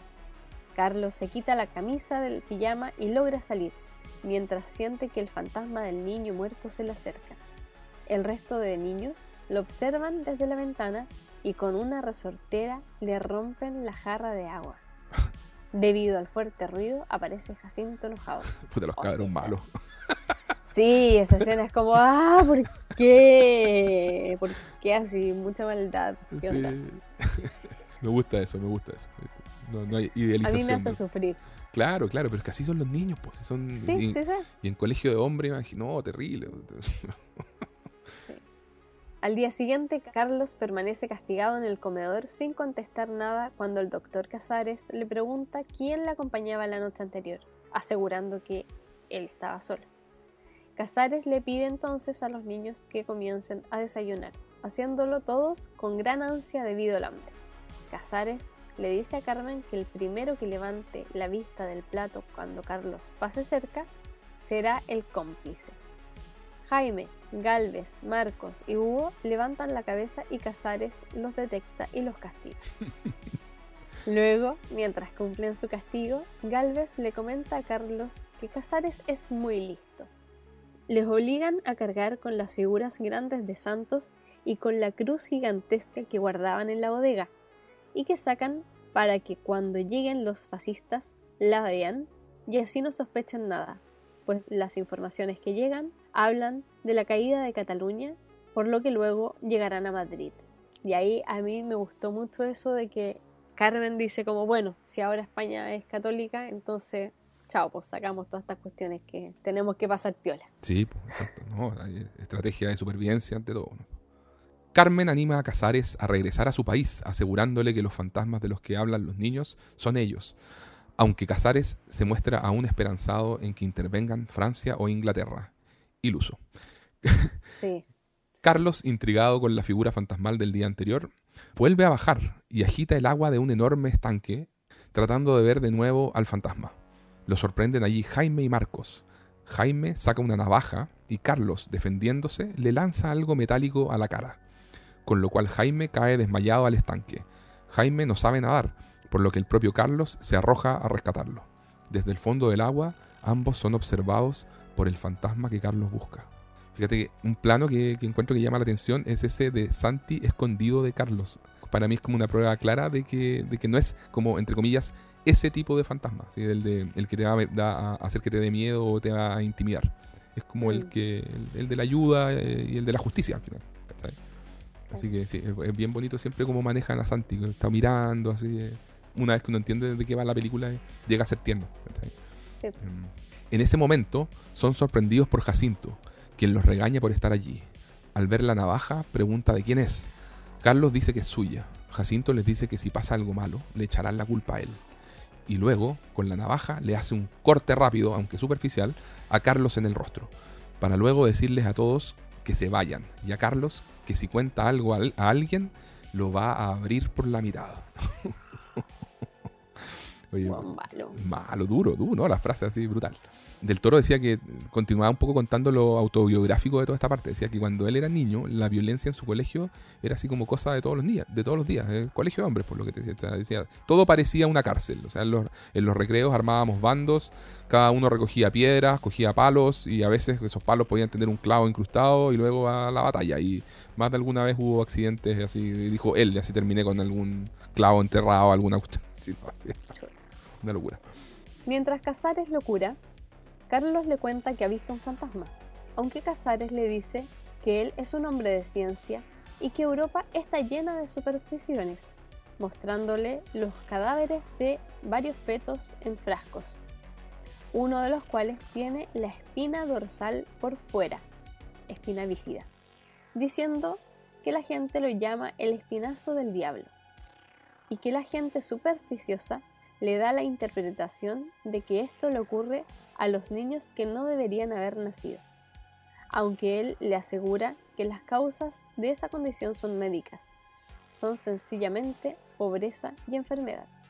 Los fetos flotan en medio de un líquido con especies llamado agua del limbo.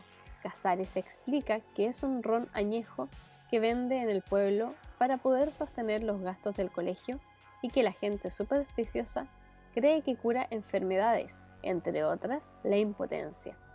La noche siguiente, los niños despiertan a Carlos, aunque esta vez de forma amistosa, para pedirle que los deje ver sus tebeos. Jaime le cambia un anillo por un dibujo de una mujer desnuda que hizo él.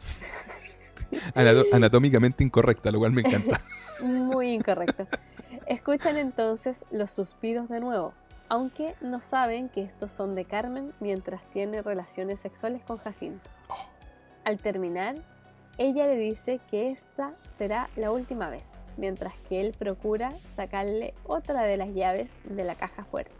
Del otro lado de la pared, el doctor Casares de pie, en silencio, resignado.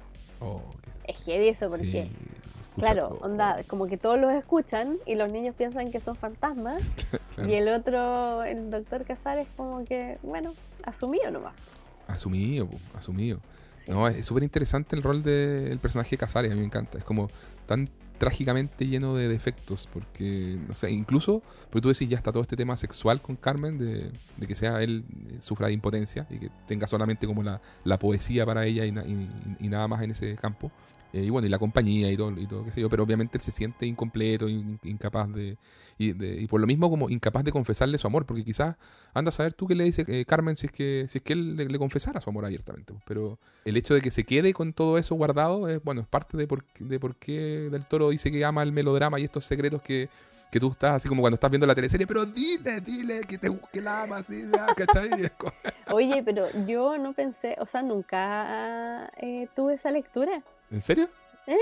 No, sí, es, de que era impotente. ¿En Yo serio? pensaba simplemente, simplemente que era una resignación que era porque era el amigo. Por la edad. porque era el amigo de su ex esposo y porque simplemente Carmen como que no le correspondía Claro. y él tampoco se atrevía a dar ese paso, pero por una cuestión como de caballerosidad, o sea, Claro. no porque hubiese una situación que lo hiciese titubear. Claro. No, bueno, te confirmo, es impotente. Del Toro le, lo menciona bastante. De hecho, en un momento dice, por cierto, eh, niños, así como el agüita de limbo existe, ¿ah? pero dijo, pero no cura la impotencia, así que no, tom- no tomen nota. Eh, Pero- Ay, ay, ay. Claro, pero en el fondo como que eh, hab- habla de todo esto de cómo trata de mentorear un poco a Carlos, de ser una figura de mentor, pero tampoco es tan, tan figura de mentor, no logra enseñarle tampoco mucho, eh, es un racionalista Sí, que no cree en supersticiones, pero a la vez, eh, después de darle todo sí. ese discurso, sí, pues al final después igual toma el, toma el líquido cuando Carlos se, se va, es como por, por si las moscas, ¿cachai? Claro. Y todos esos defectos lo hacen como más, más interesante toda- todavía. No, eh, bien, un gran, gran personaje. Sigo. Jaime le pide a los demás niños que no vuelvan a hablar de los suspiros ni de los fantasmas. Pero Galvez le cuenta a Carlos que el día que cayó la bomba desapareció un niño, Santi, y desde entonces nadie se atreve a decirle nada a Jaime.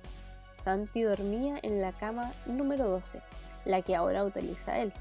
Además, la misma noche que desapareció Santi, también cayó la bomba en el patio, y con ello llegó el fantasma. Al día siguiente, algunos de los niños ayudan a Jacinto a cargar en el camión las botellas de ron que irán a vender al pueblo Casares y Conchita.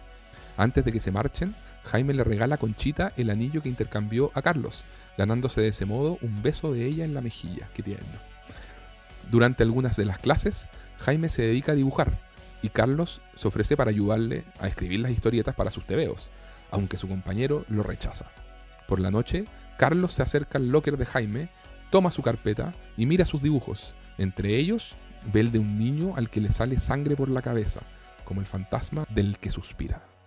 Fíjate que, como dato, Del Toro decía que uno de los dibujos del libro de, de Jaime está inspirado en un mural que aparece en la película Profundo Rosso de Darío Argento. es un diálogo clásico donde no te, donde no te esperas que lo, vas, lo va a referenciar. Así, Wow. Sí. Para que veas. Y pues, no sé si, si te fijaste, pero hay un dibujo en el, en el libro de Jaime en que aparece un grupo de niños, o no, no de niños en realidad, son como son hombres que están matando a un mamut con lanzas. Y obviamente esto es un, un, un foreshadowing, como le llaman, un anticipo de lo que va a ser la escena del clímax.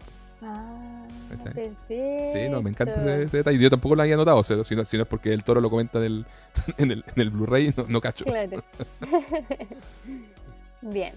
En el pueblo, Casares cierra su negocio viendo allí cómo los fascistas, entre los que está Marcelo, el amigo de Jacinto, capturaron a un grupo de brigadistas y a varios españoles, entre estos Ayala y Domínguez. Casares, sin poder hacer nada, presencia la ejecución pública de todos ellos mediante un tiro en la cabeza. Oh, eh, bueno, esa es la escena que el toro en el, comentario dice que es la más, para él la más aterradora del film. Dice, esos segundos de espera entre la ejecución de tu compañero de al lado y el momento en que te toca a ti deben ser horrorosos, una eternidad. Esa noche, Carlos vuelve a salir para intentar encontrar a Santi, convencido de que el fantasma que ve es el suyo. En el patio logra ver al niño con la sangre flotando sobre la cabeza y le pide que lo ayude, que le explique pues no quiere que muera nadie más, aunque finalmente tiene miedo y sale corriendo mientras el fantasma lo sigue. Carlos se refugia en un armario, debiendo coger con fuerza el pestillo para evitar que Santi lo abra, viendo su ojo espectral asomarse por el hueco de la cerradura. Por la mañana, Carlos es tendido allí por alma, aunque sale corriendo. Oye, esa escena, ¿cierto? Bueno, varias cositas. O sea, ahí del toro Decía que, de nuevo, volvía como a los recuerdos de la casa de su abuela. Decía que le pasaba que también pues, miraba los pasillos de noche y le parecía ver cosas en la oscuridad. Obviamente te sugestionáis un montón. A mí, a mí me pasaba lo mismo, fíjate, cuando vivía en Temuco. También la casa no era tan grande como un este orfanato, ni, ni la casona probablemente en la que estuvo del toro, pero me bastaba con que había como un espacio entre el living y la cocina hasta el fondo, que soñaba con que había una presencia ahí, que una presencia rara, y tuve una pesadilla recurrente que me duró un, un par de años, fíjate. Así que me identifico perfecto con, esa imaginería del, del, fondo, de lo, que, de lo que puede aparecer en el fondo de un pasillo. Claro. Y otra cosa que me gusta mucho, que él mencionaba que decía que intentó, como que igual hizo las pruebas de cámara, cuando uno hace como pruebas de tipo, ya, a ver, ¿qué pasa si el fantasma se mueve así? Si lo ponemos y lo, eh, hacemos caminar al revés y después lo ponemos la cinta en reversa para que camine para adelante y si es que el, movimiento se siente como un poquito más friki y le da como una cosa sobrenatural. Y como que hicieron todo ese tipo de pruebas, pero no le gustó. Como que se dio cuenta que lo que, lo, que mejor funcionaba era lo, naturalista. Mm, qué bien, sí, me gusta. En la cocina, Conchita les da un granito de fuerza, que suponemos que es algún tipo de alimento. ¿Tú suponías que puede ser un poroto negro? Yo creo que es un poroto negro. yo pensé en algún tipo de cereal, no, no lo tengo claro. Pero me, gusta igual que la película lo deja como ahí. Es, es simplemente un granito de fuerza. Entonces eso, Conchita les da un granito de fuerza a cada niño. El doctor Casares, agitado, le comenta a Carmen que tienen que marcharse ya, sin esperar más, pues vio que los nacionalistas ejecutaron a Ayala y está convencido de que puede haber hablado antes de que lo mataran. Le dice que no podría soportar que le ocurriera algo a ella.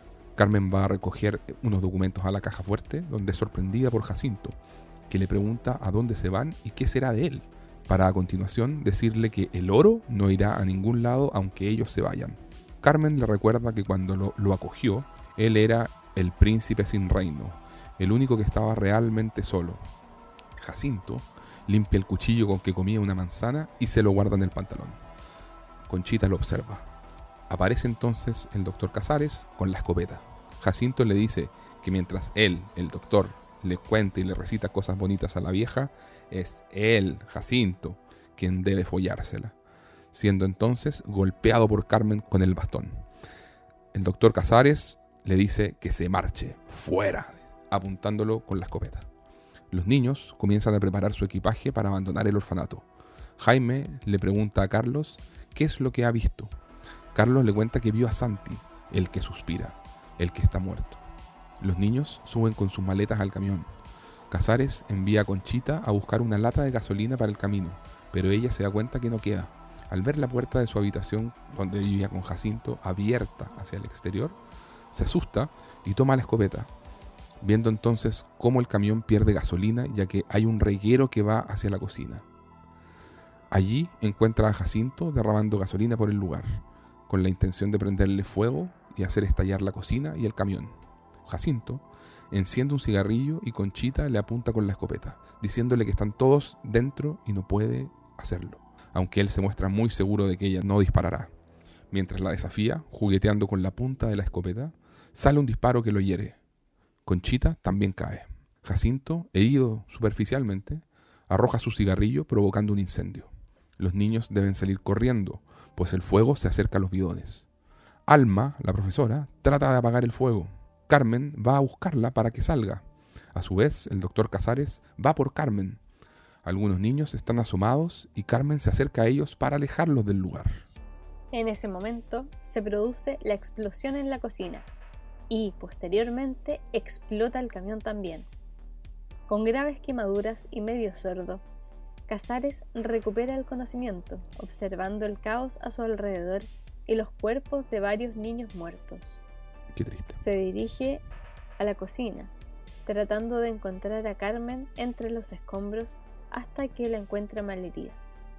Conchita decide ir a buscar ayuda, para lo que tendrá que caminar hasta el pueblo. Sabe que si camina toda la noche llegará al día siguiente al mediodía. Casares cuida a Carmen y le recita una última poesía antes de que ella muera en sus brazos. Jaime corre para alcanzar a Conchita y le da un granito de fuerza. A su vez, ella le muestra el anillo que él le regaló. Melodrama puro, triste. Sí, sí. Con todo esto, uno ahí está con la lágrima. El nudo en la garganta, pusiste. Como diría. Con una lágrima en la garganta, como. Salo Rey. Así es. Mientras, Casares, herido y caminando con dificultad, toma la escopeta, sube al segundo piso y con la ventana abierta sentado en una silla, se pone a esperar a Jacinto. Le dice a Carlos, Carlitos, sé bueno, tráeme mis discos, mi música. Luego, al tocar su corazón, nota que está perdiendo mucha sangre. Sabéis que eso, eso además me encanta, así como momento identitario del personaje, el hecho de que estando como en las últimas, con el último hilito de vida, pide que le traigan su, sus discos, a nosotros, eh, Connie, como melómanos. Sí. como que lo encuentro muy, muy bonito, como te digo, de, momento de, construcción de personaje, de que tiene un link tan importante para él con, la música, ¿cierto? Además que, que de alguna manera también apela a aquello que le puede dar fuerzas. Claro. En ese momento de ya donde está, como dices tú, en las últimas y como luchando con, con la fuerza que le va quedando, tomar estas cosas que son los elementos que lo pueden ayudar a, seguir un poquito más. Claro, tal cual. Y también me, gusta que Guillermo del Toro decía en, que le resultaba súper atractivo, eh, lo hablamos, pues esto de combinar estéticamente géneros que aparentemente no tienen relación. Por ejemplo, el romance gótico y el western. Entonces, toda esta parte que ya este segmento es muy propio del western, donde ya, como decíamos, pues, con la escopeta, el, el momento de la espera, frente a la ventana, a pleno sol y todo eso a, esto, a este momento, em, Guillermo el Toro le llamaba mi western de Mario Baba. porque, decía que de noche era como una película gótica de Mario Baba, tipo La fusta y el cuerpo, y durante el día era un western de Sergio Leone o de, John Ford. Entonces me, encanta todo ese, todo ese tema. Y, además que hay un plano muy bueno que está Casares y te lo muestran sentado y tú lo, uno lo ve de espaldas y en el piso hay, hay paja, como si fuera un granero como decíamos, con la escopeta en las rodillas, ventana abierta, todo eso, el cielo azulado. No, está todo tan western que de verdad yo ahora sentí que, quería aplaudir ese momento de puro y maravilloso cine. Así que contento. Sigamos. Durante la noche, Jaime le pregunta a Carlos si sería capaz de matar, asegurando que él sí, diciéndole que lo de Santi es verdad, que está muerto. Le asegura que no fue él quien lo hizo, sino Jacinto. Recuerda que él y Santi estaban recogiendo babosas una noche en el estanque. Ambos escucharon un ruido en la cocina. Santi subió a la cocina y sorprendió a Jacinto tratando de abrir la caja fuerte. Asustado al verse descubierto, Santi vuelve a bajar y le avisa a Jaime para que se esconda, pudiendo ver desde su escondite cómo Jacinto le pregunta a Santi qué ha visto, mientras lo coge por el cuello. Asustado, Santi muerde la mano de Jacinto, por lo que éste le empuja, Santi se golpea accidentalmente la cabeza y cae al suelo sangrando y temblando. Al ver que Santi no responde, Jacinto se asusta y para encubrir lo sucedido decide atarlo y lanzarlo al fondo del estanque. Oh. Jaime, conmocionado por lo que acaba de presenciar, sale al patio en medio de una tremenda lluvia, siendo testigo de primera mano de la caída de la bomba, que no llegó a explotar. Tras aquello, se olvidó de Jacinto, aunque asegura que la próxima vez que lo vea lo matará. Conchita camina hacia el pueblo topándose con un camión en el que va Jacinto junto con Marcelo y el puerco hacia el orfanato. Jacinto se baja del vehículo y le dice que le pida perdón y que se suba al camión. Ella dice que no le tiene miedo. Jacinto le insiste, pues ella lo está avergonzando frente a los demás al no hacerle caso. Conchita no obedece y Jacinto le clava la navaja que antes había guardado. Oh. Conchita cae y muere. Ese es como el momento en que se te va el último hilito de esperanza de, de un adulto ya eh, cuidando a los, a los niños. O sea, no, no que esta hora estoy que están solos. No. Sí. Y es terrible porque además es esa.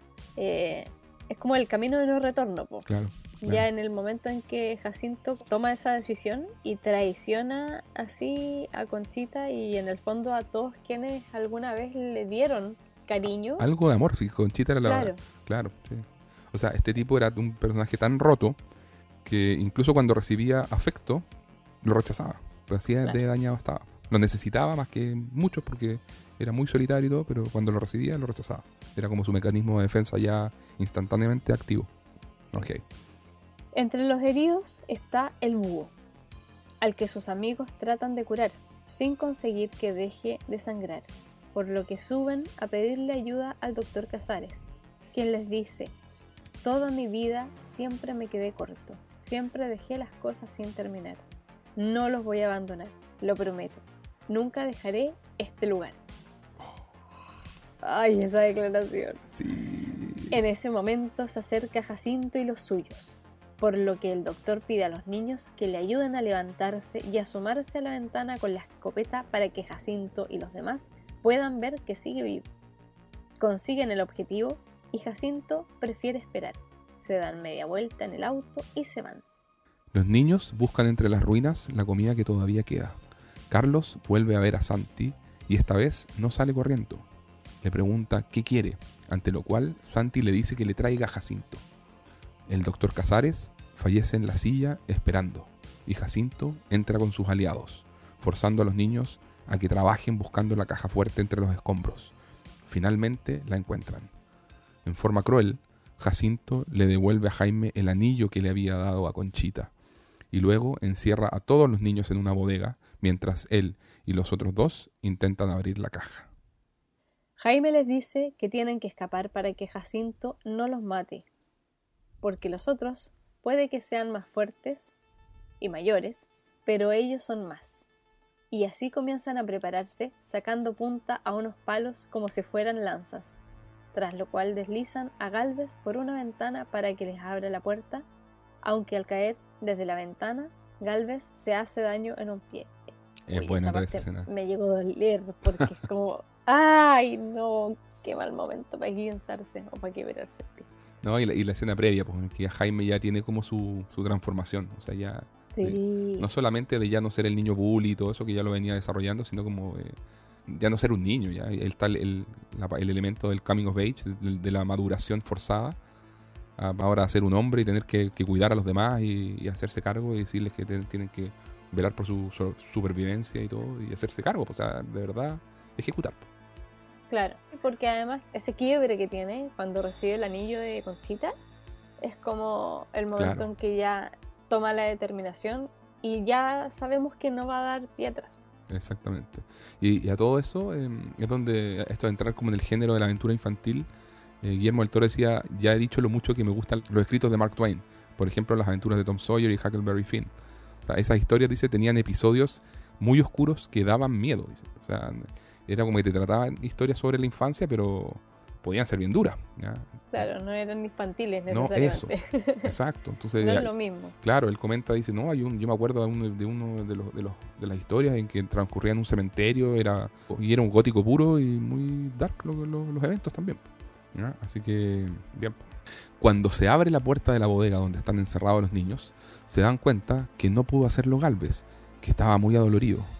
Él les cuenta que quien abrió fue el doctor Casares, oh, que además le dijo que fueran valientes. Carlos ayuda a reubicar el pie de Galvez y nota que en el suelo está el pañuelo ensangrentado del doctor Casares, con una mosca. Ahí todo esto, no sé si lo notaste, pero la aparición cuando está Galvez sentado, cómo aparece el doctor Casares, eh, primero vemos las moscas. O sea, su presencia está anunciada por moscas. Mira,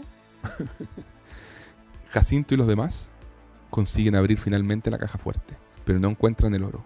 Los amigos de Jacinto se muestran decepcionados, pues en la caja solo hay documentos y fotos, en las que Jacinto ve a sus padres y a él mismo de niño.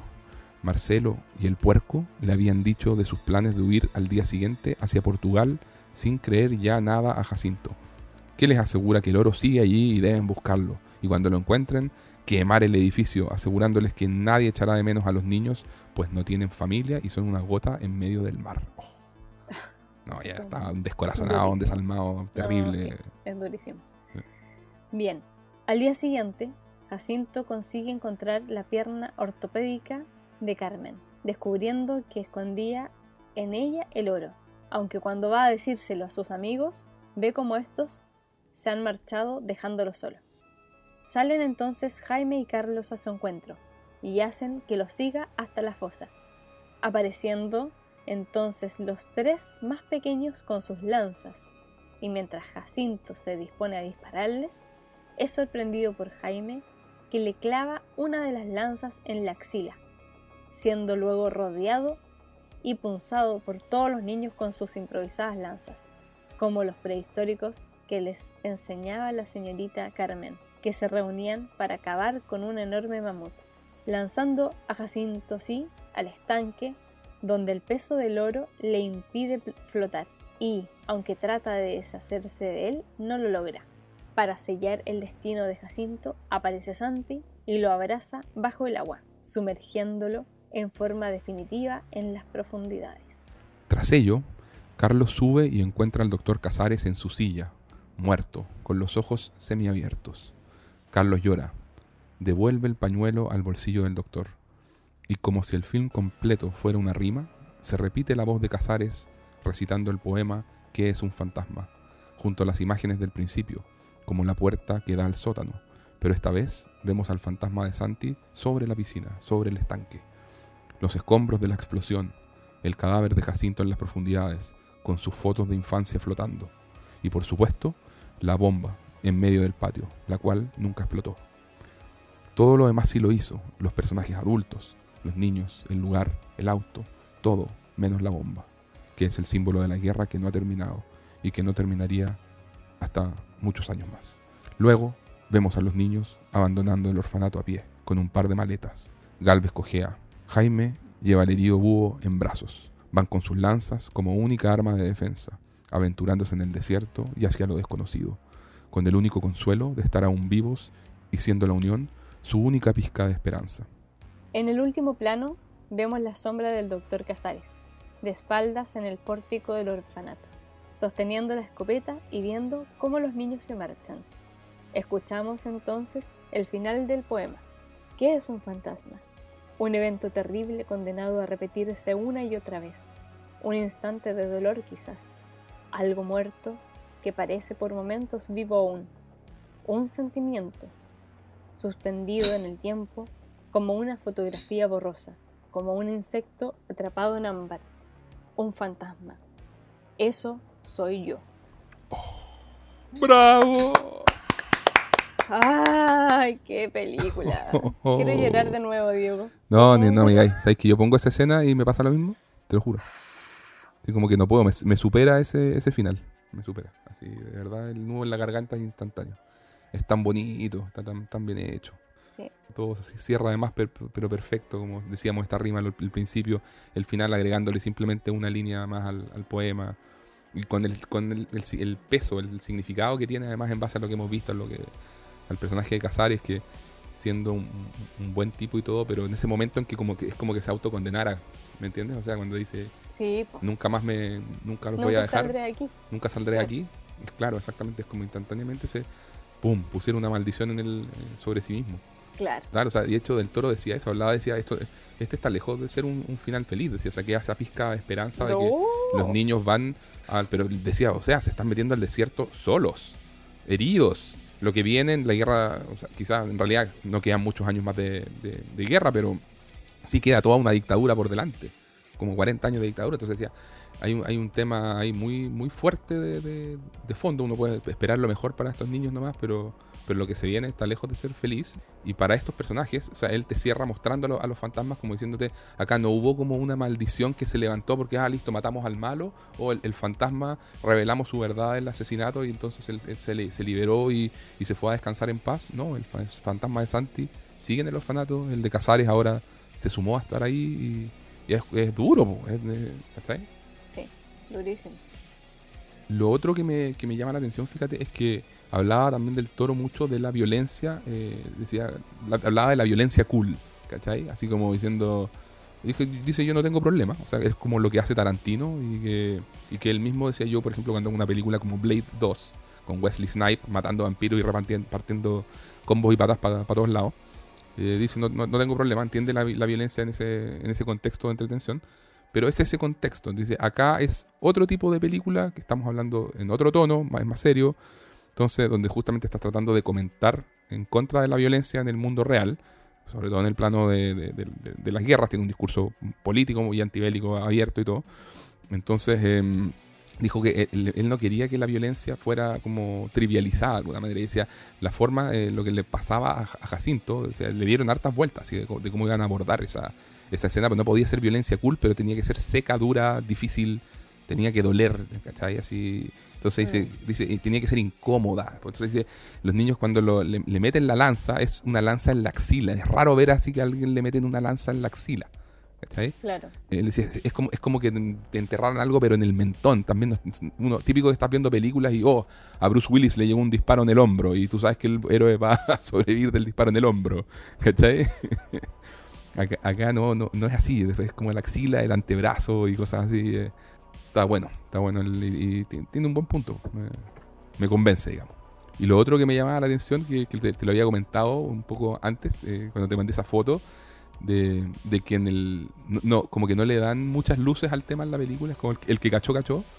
Pero cuando Jacinto descubre el oro, el hecho de que en la misma pierna de Carmen esté la llave, la, la que Jacinto buscaba incesantemente. Nunca estuvo en el llavero de Carmen, siempre estuvo en su pierna también la verdadera. Ese es un detalle notable también. Sí.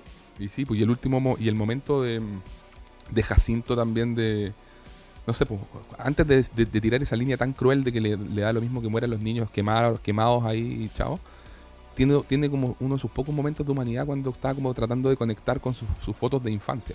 Y ahí encuentra detrás de una de las fotos en que sale él solo de niño en la playa que dice cuán solo está el príncipe sin reino, el hombre sin calidez. Jacinto Málaga 1925. Y como que uno ve en su rostro eh, angustia. Entonces me gusta que también estén esos detalles de que dentro de todo lo como puramente malo y esta representación de que dice del toro que es Jacinto de eh, dice es la, personificación de la, de la raíz del fascismo, igual le, da estos matices. Entonces está, está muy bien logrado. Claro, igual hay humanidad. Exacto y en el fondo te muestran cómo todo ese dolor y quizás un poco lo cruel del mundo también fue parte de que él no fuese capaz de, de ser una persona con, con, más amor y, y, se va por el camino del villano. Claro, tal cual. Hoy estaba mirando acá, bueno, esta, esta película estuvo como para tirar algunos, algunos datitos. Aparece en el libro de las mil y un películas que hay que ver antes de morir de Steven Schneider. Federico Lupi siempre interpretó a una figura paternal en las tres películas españolas que hizo eh, Guillermo con Guillermo del Toro, digamos, en Cronos, en El Espinazo del Diablo y, El Laberinto del Fauno. Y, me cuadra, pues es como tiene esa pinta de, mentor, un grande Lupi. Sí. Bueno, Guillermo del Toro volvió a utilizar a Fernando Tielbe, que interpretó a Carlos, y a Íñigo Garcés, que fue el quien interpretó a Jaime, como soldados revolucionarios en el laberinto del fauno. Así es. Oye, eh, y del Toro cuenta que a los 11 años escuchó a su tío fallecido suspirar en la habitación en que había vivido y en vez de asustarse, decidió atesorar el recuerdo y se propuso alguna vez retomar esa experiencia como inspiración creativa. Imagínate. Ay, ay, No puede ser. De, de, chico así está, pero. Siempre conectado con el mundo de los muertos. ¿Qué onda? Bueno, para crear a Santi, Guillermo del Toro quería un fantasma que evocara el pasado.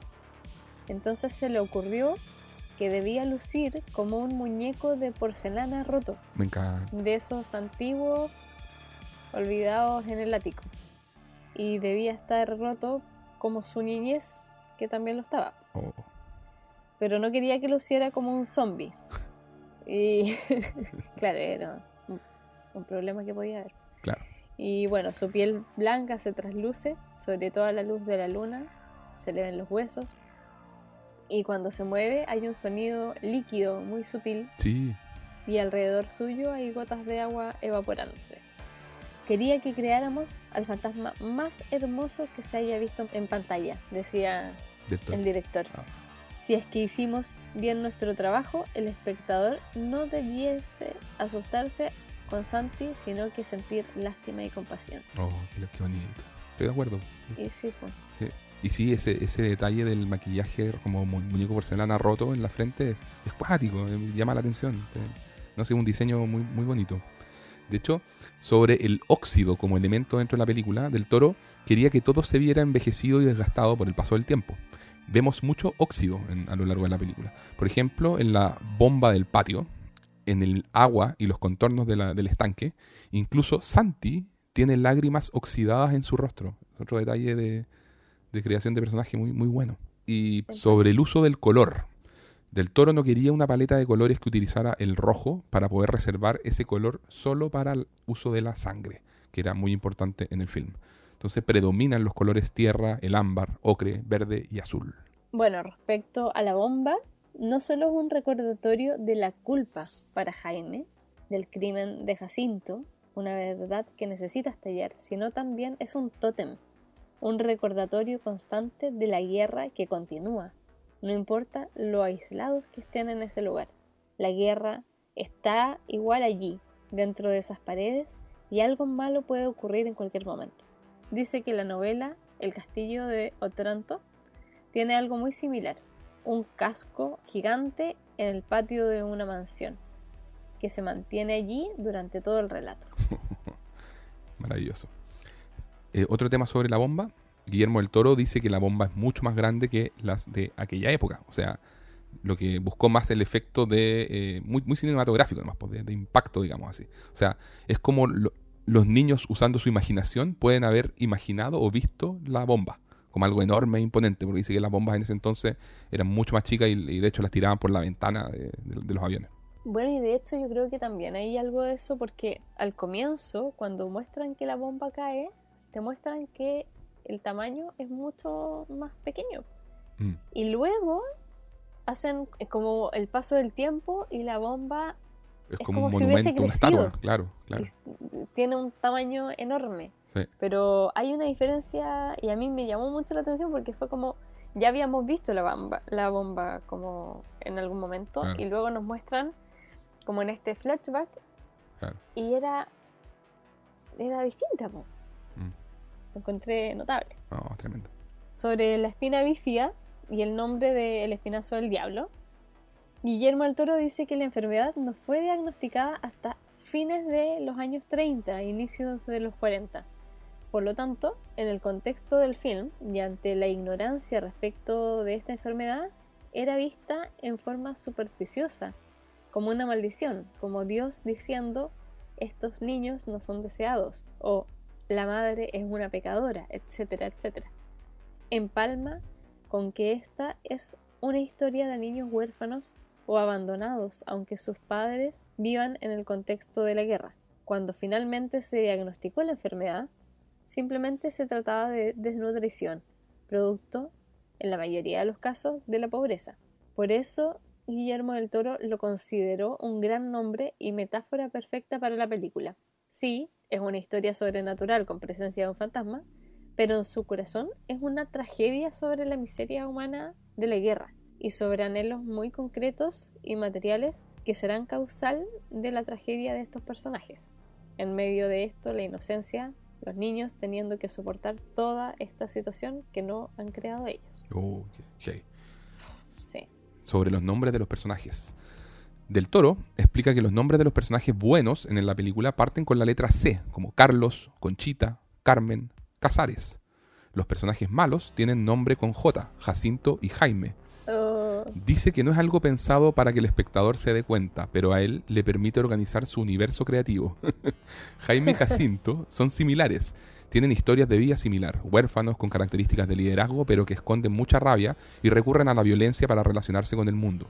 Ambos aman a Conchita. Son personas tristes. Si aman o detestan a alguien, su impulso interno es el mismo. Van a destruir lo que aman tanto como lo que odian. Sin embargo, Jaime logra cambiar para bien, evoluciona. Jacinto no. Del Toro no los describe como malos, sino como emocionalmente limitados o rotos. wow. Sí. Y sobre los niños, dice el toro que los seleccionó en base a su rapidez y habilidad para entender la dirección. A un niño no puedes tenerlo 10-12 horas en un estado emocional complicado por el que está pasando el personaje. Por lo tanto, tienes que dirigirlos de forma simple y específica. Y entonces por lo mismo buscó niños que sintiera que tenían esa capacidad de seguir rápidamente sus instrucciones. Buenísimo. Sobre el poema que recita Casares antes de la muerte de Carmen. Del Toro dice que es una de sus escenas favoritas. El poema lo escogió Federico Lupi y se llama In Memoriam de Alfred Tennyson. Dice que en el set todos lloraron en la escena. y hay una escena divertida, porque habían filmado una toma anterior que había salido igual de emotiva y también todos en el equipo habían llorado. Pero en el fondo de la escena, uno de los niños muertos levantó la mano y Guillermo del Toro dijo, ¡corten! Y le preguntó al niño por qué hizo eso. Y el niño le respondió, porque quise que mi personaje no estuviera muerto aún, sino que agonizando.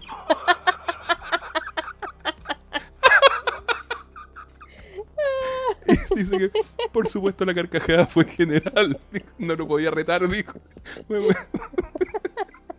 Buenísimo. Un actor de método, el niño. Cuánto compromiso. El mejor extra de la historia. Excelente. Bueno, algunas comparaciones entre el laberinto del fauno y el espinazo del diablo, en que de alguna manera el mismo Guillermo del Toro los ve como un díptico y como piezas que se acompañan. Nos ponen, por ejemplo, una que la conduce un niño y la otra una niña. Una que es un romance gótico y la otra es un cuento de hadas. En el laberinto, la metáfora es que la niña quiere volver al útero de su madre. Y el espinazo, la metáfora es que es insectos en ámbar, seres congelados que se ven vivos pero no lo están, que es la metáfora perfecta para los fantasmas. Ambas parten con narración en off y luego cortan a un auto que marca la llegada al lugar de los eventos. El niño al llegar encuentra la figura paterna en el doctor Casares y la niña en el laberinto encuentra la figura materna en el ama de llaves. El espinazo es una película sobre la unidad. Todos estamos incompletos si estamos solos y nos fortalecemos en la unión. Los personajes están incompletos además. Carmen le falta una pierna, el doctor Casares que no tiene amor y es impotente, Jacinto que es sin corazón, los niños sin fuerza física, y El laberinto, en cambio, es una película acerca del poder de la elección personal, siendo el fascismo la forma definitiva de la falta de elección. Ambos filmes equilibran inocencia y brutalidad, y son películas distintas, pero fueron concebidas para rimar estructuralmente. Buenísimo. Oye, Connie, ya, pues, asustómetro entonces. Un grito. Sí, te cacho. Te cacho. sí, no, no, no va por ahí, pues, es verdad. No, pues no va por ahí. ¿no? Pero qué manera de angustiarte igual la película de otras maneras. Con todos sus elementos de, de drama y melodrama y es heavy. Y es una película sorprendentemente, para todo lo triste que es, muy entretenida. ¿No te pasó eso también? De estar todo el tiempo así como muy metido. Me pasó. Tiene ciertos alivios además como... No, no alcanzan a ser alivio cómico, ¿Mm? pero tienen momentos de alivio que tienen relación como con el compañerismo, con, Claro. con esta amistad que surge entre los niños y de este cuidado que intentan darle los adultos que están como a su cargo. Claro. Pero solo un grito en En- el asusto En cuanto a, a- en materia de sustos, muy bien.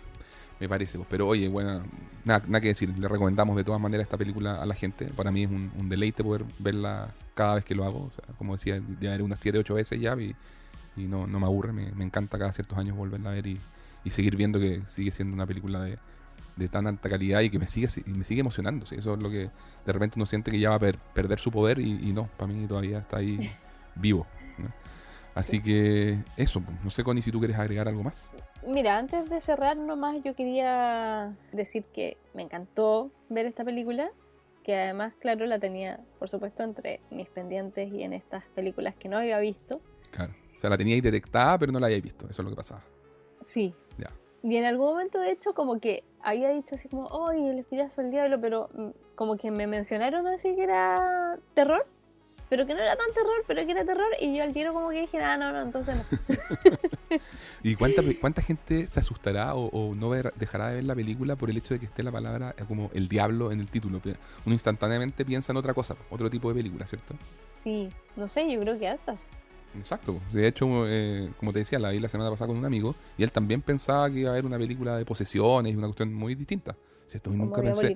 Claro, exacto. Me decía, nunca pensé que esta película se trataba de. o sea, todos estos años escuchando el título y imaginándome una cosa completamente distinta. me decía. Mm. Sí, es un nombre realmente como eh, atípico. Eh. No sé. O sea, hay muchas otras películas que uno dice como que, ah, ya, obvio que se llamaba así. Y es como más esperable, digamos, el título. Pero acá es una cosa mu- muy accesoria que tiene que ver con la metáfora. Claro. Sí. Bueno, eh, antes de cerrar, sí, quería agradecerte la tremenda clase magistral sobre terror eh, español. El fantaterror. El fantaterror eh, encontré que estuvo buenísimo. Me dieron bueno. muchas ganas de ver muchas de esas películas. Oye, Sé a mí también, si hubo- yo no las he visto, o sea, he visto algunas, pues, pero no, hay, hay muchos títulos ahí que mientras hacía la investigación me, me sorprendía con, con eso, me llamaban al tiro lo- la- la- lo- los nombres, ¿sí? son demasiado llamativos. Sí, pues y bueno, sé que hubo mucha preparación detrás de eso, así que muchas gracias como siempre, querido. De nada, pues querido. Les dejamos entonces la invitación a todas nuestras audio escuchas, nuestros audio escuchas, que nos sigan en redes sociales. Estamos con arroba el concilio media en Instagram y en Twitter. Estamos en este especial de Halloween haciendo todos los esfuerzos para entregarles dos capítulos semanales. No saben cuántos esfuerzos estamos haciendo en este momento. La falta de sueño acá, pero campea. campea. Yo corto acá y ¡puah! Listo, cabeza a la almohada. pero estamos disfrutando mucho, así que eh, Sí, sí. les dejamos la invitación para que se sumen a esto y nos vayan comentando, nos cuenten qué les ha parecido y atentos que vienen más cosas, más películas. Prontamente tocaremos por ahí vampiros, Oh. zombies. Ay, la Uh, Eh, no, digas más, viene. estás estás adelantando más de la cuenta. Es cierto. Bueno, por ahora les mandamos un abrazo grande y un granito de fuerza. les deseamos un excelente resto de semana y desde acá junto a Connie en el orfanato Santa Lucía, tomando agüita de limbo con Santi y el doctor Casares, les decimos junten miedo y y compártanlo con nosotros. Hasta luego. Adiós.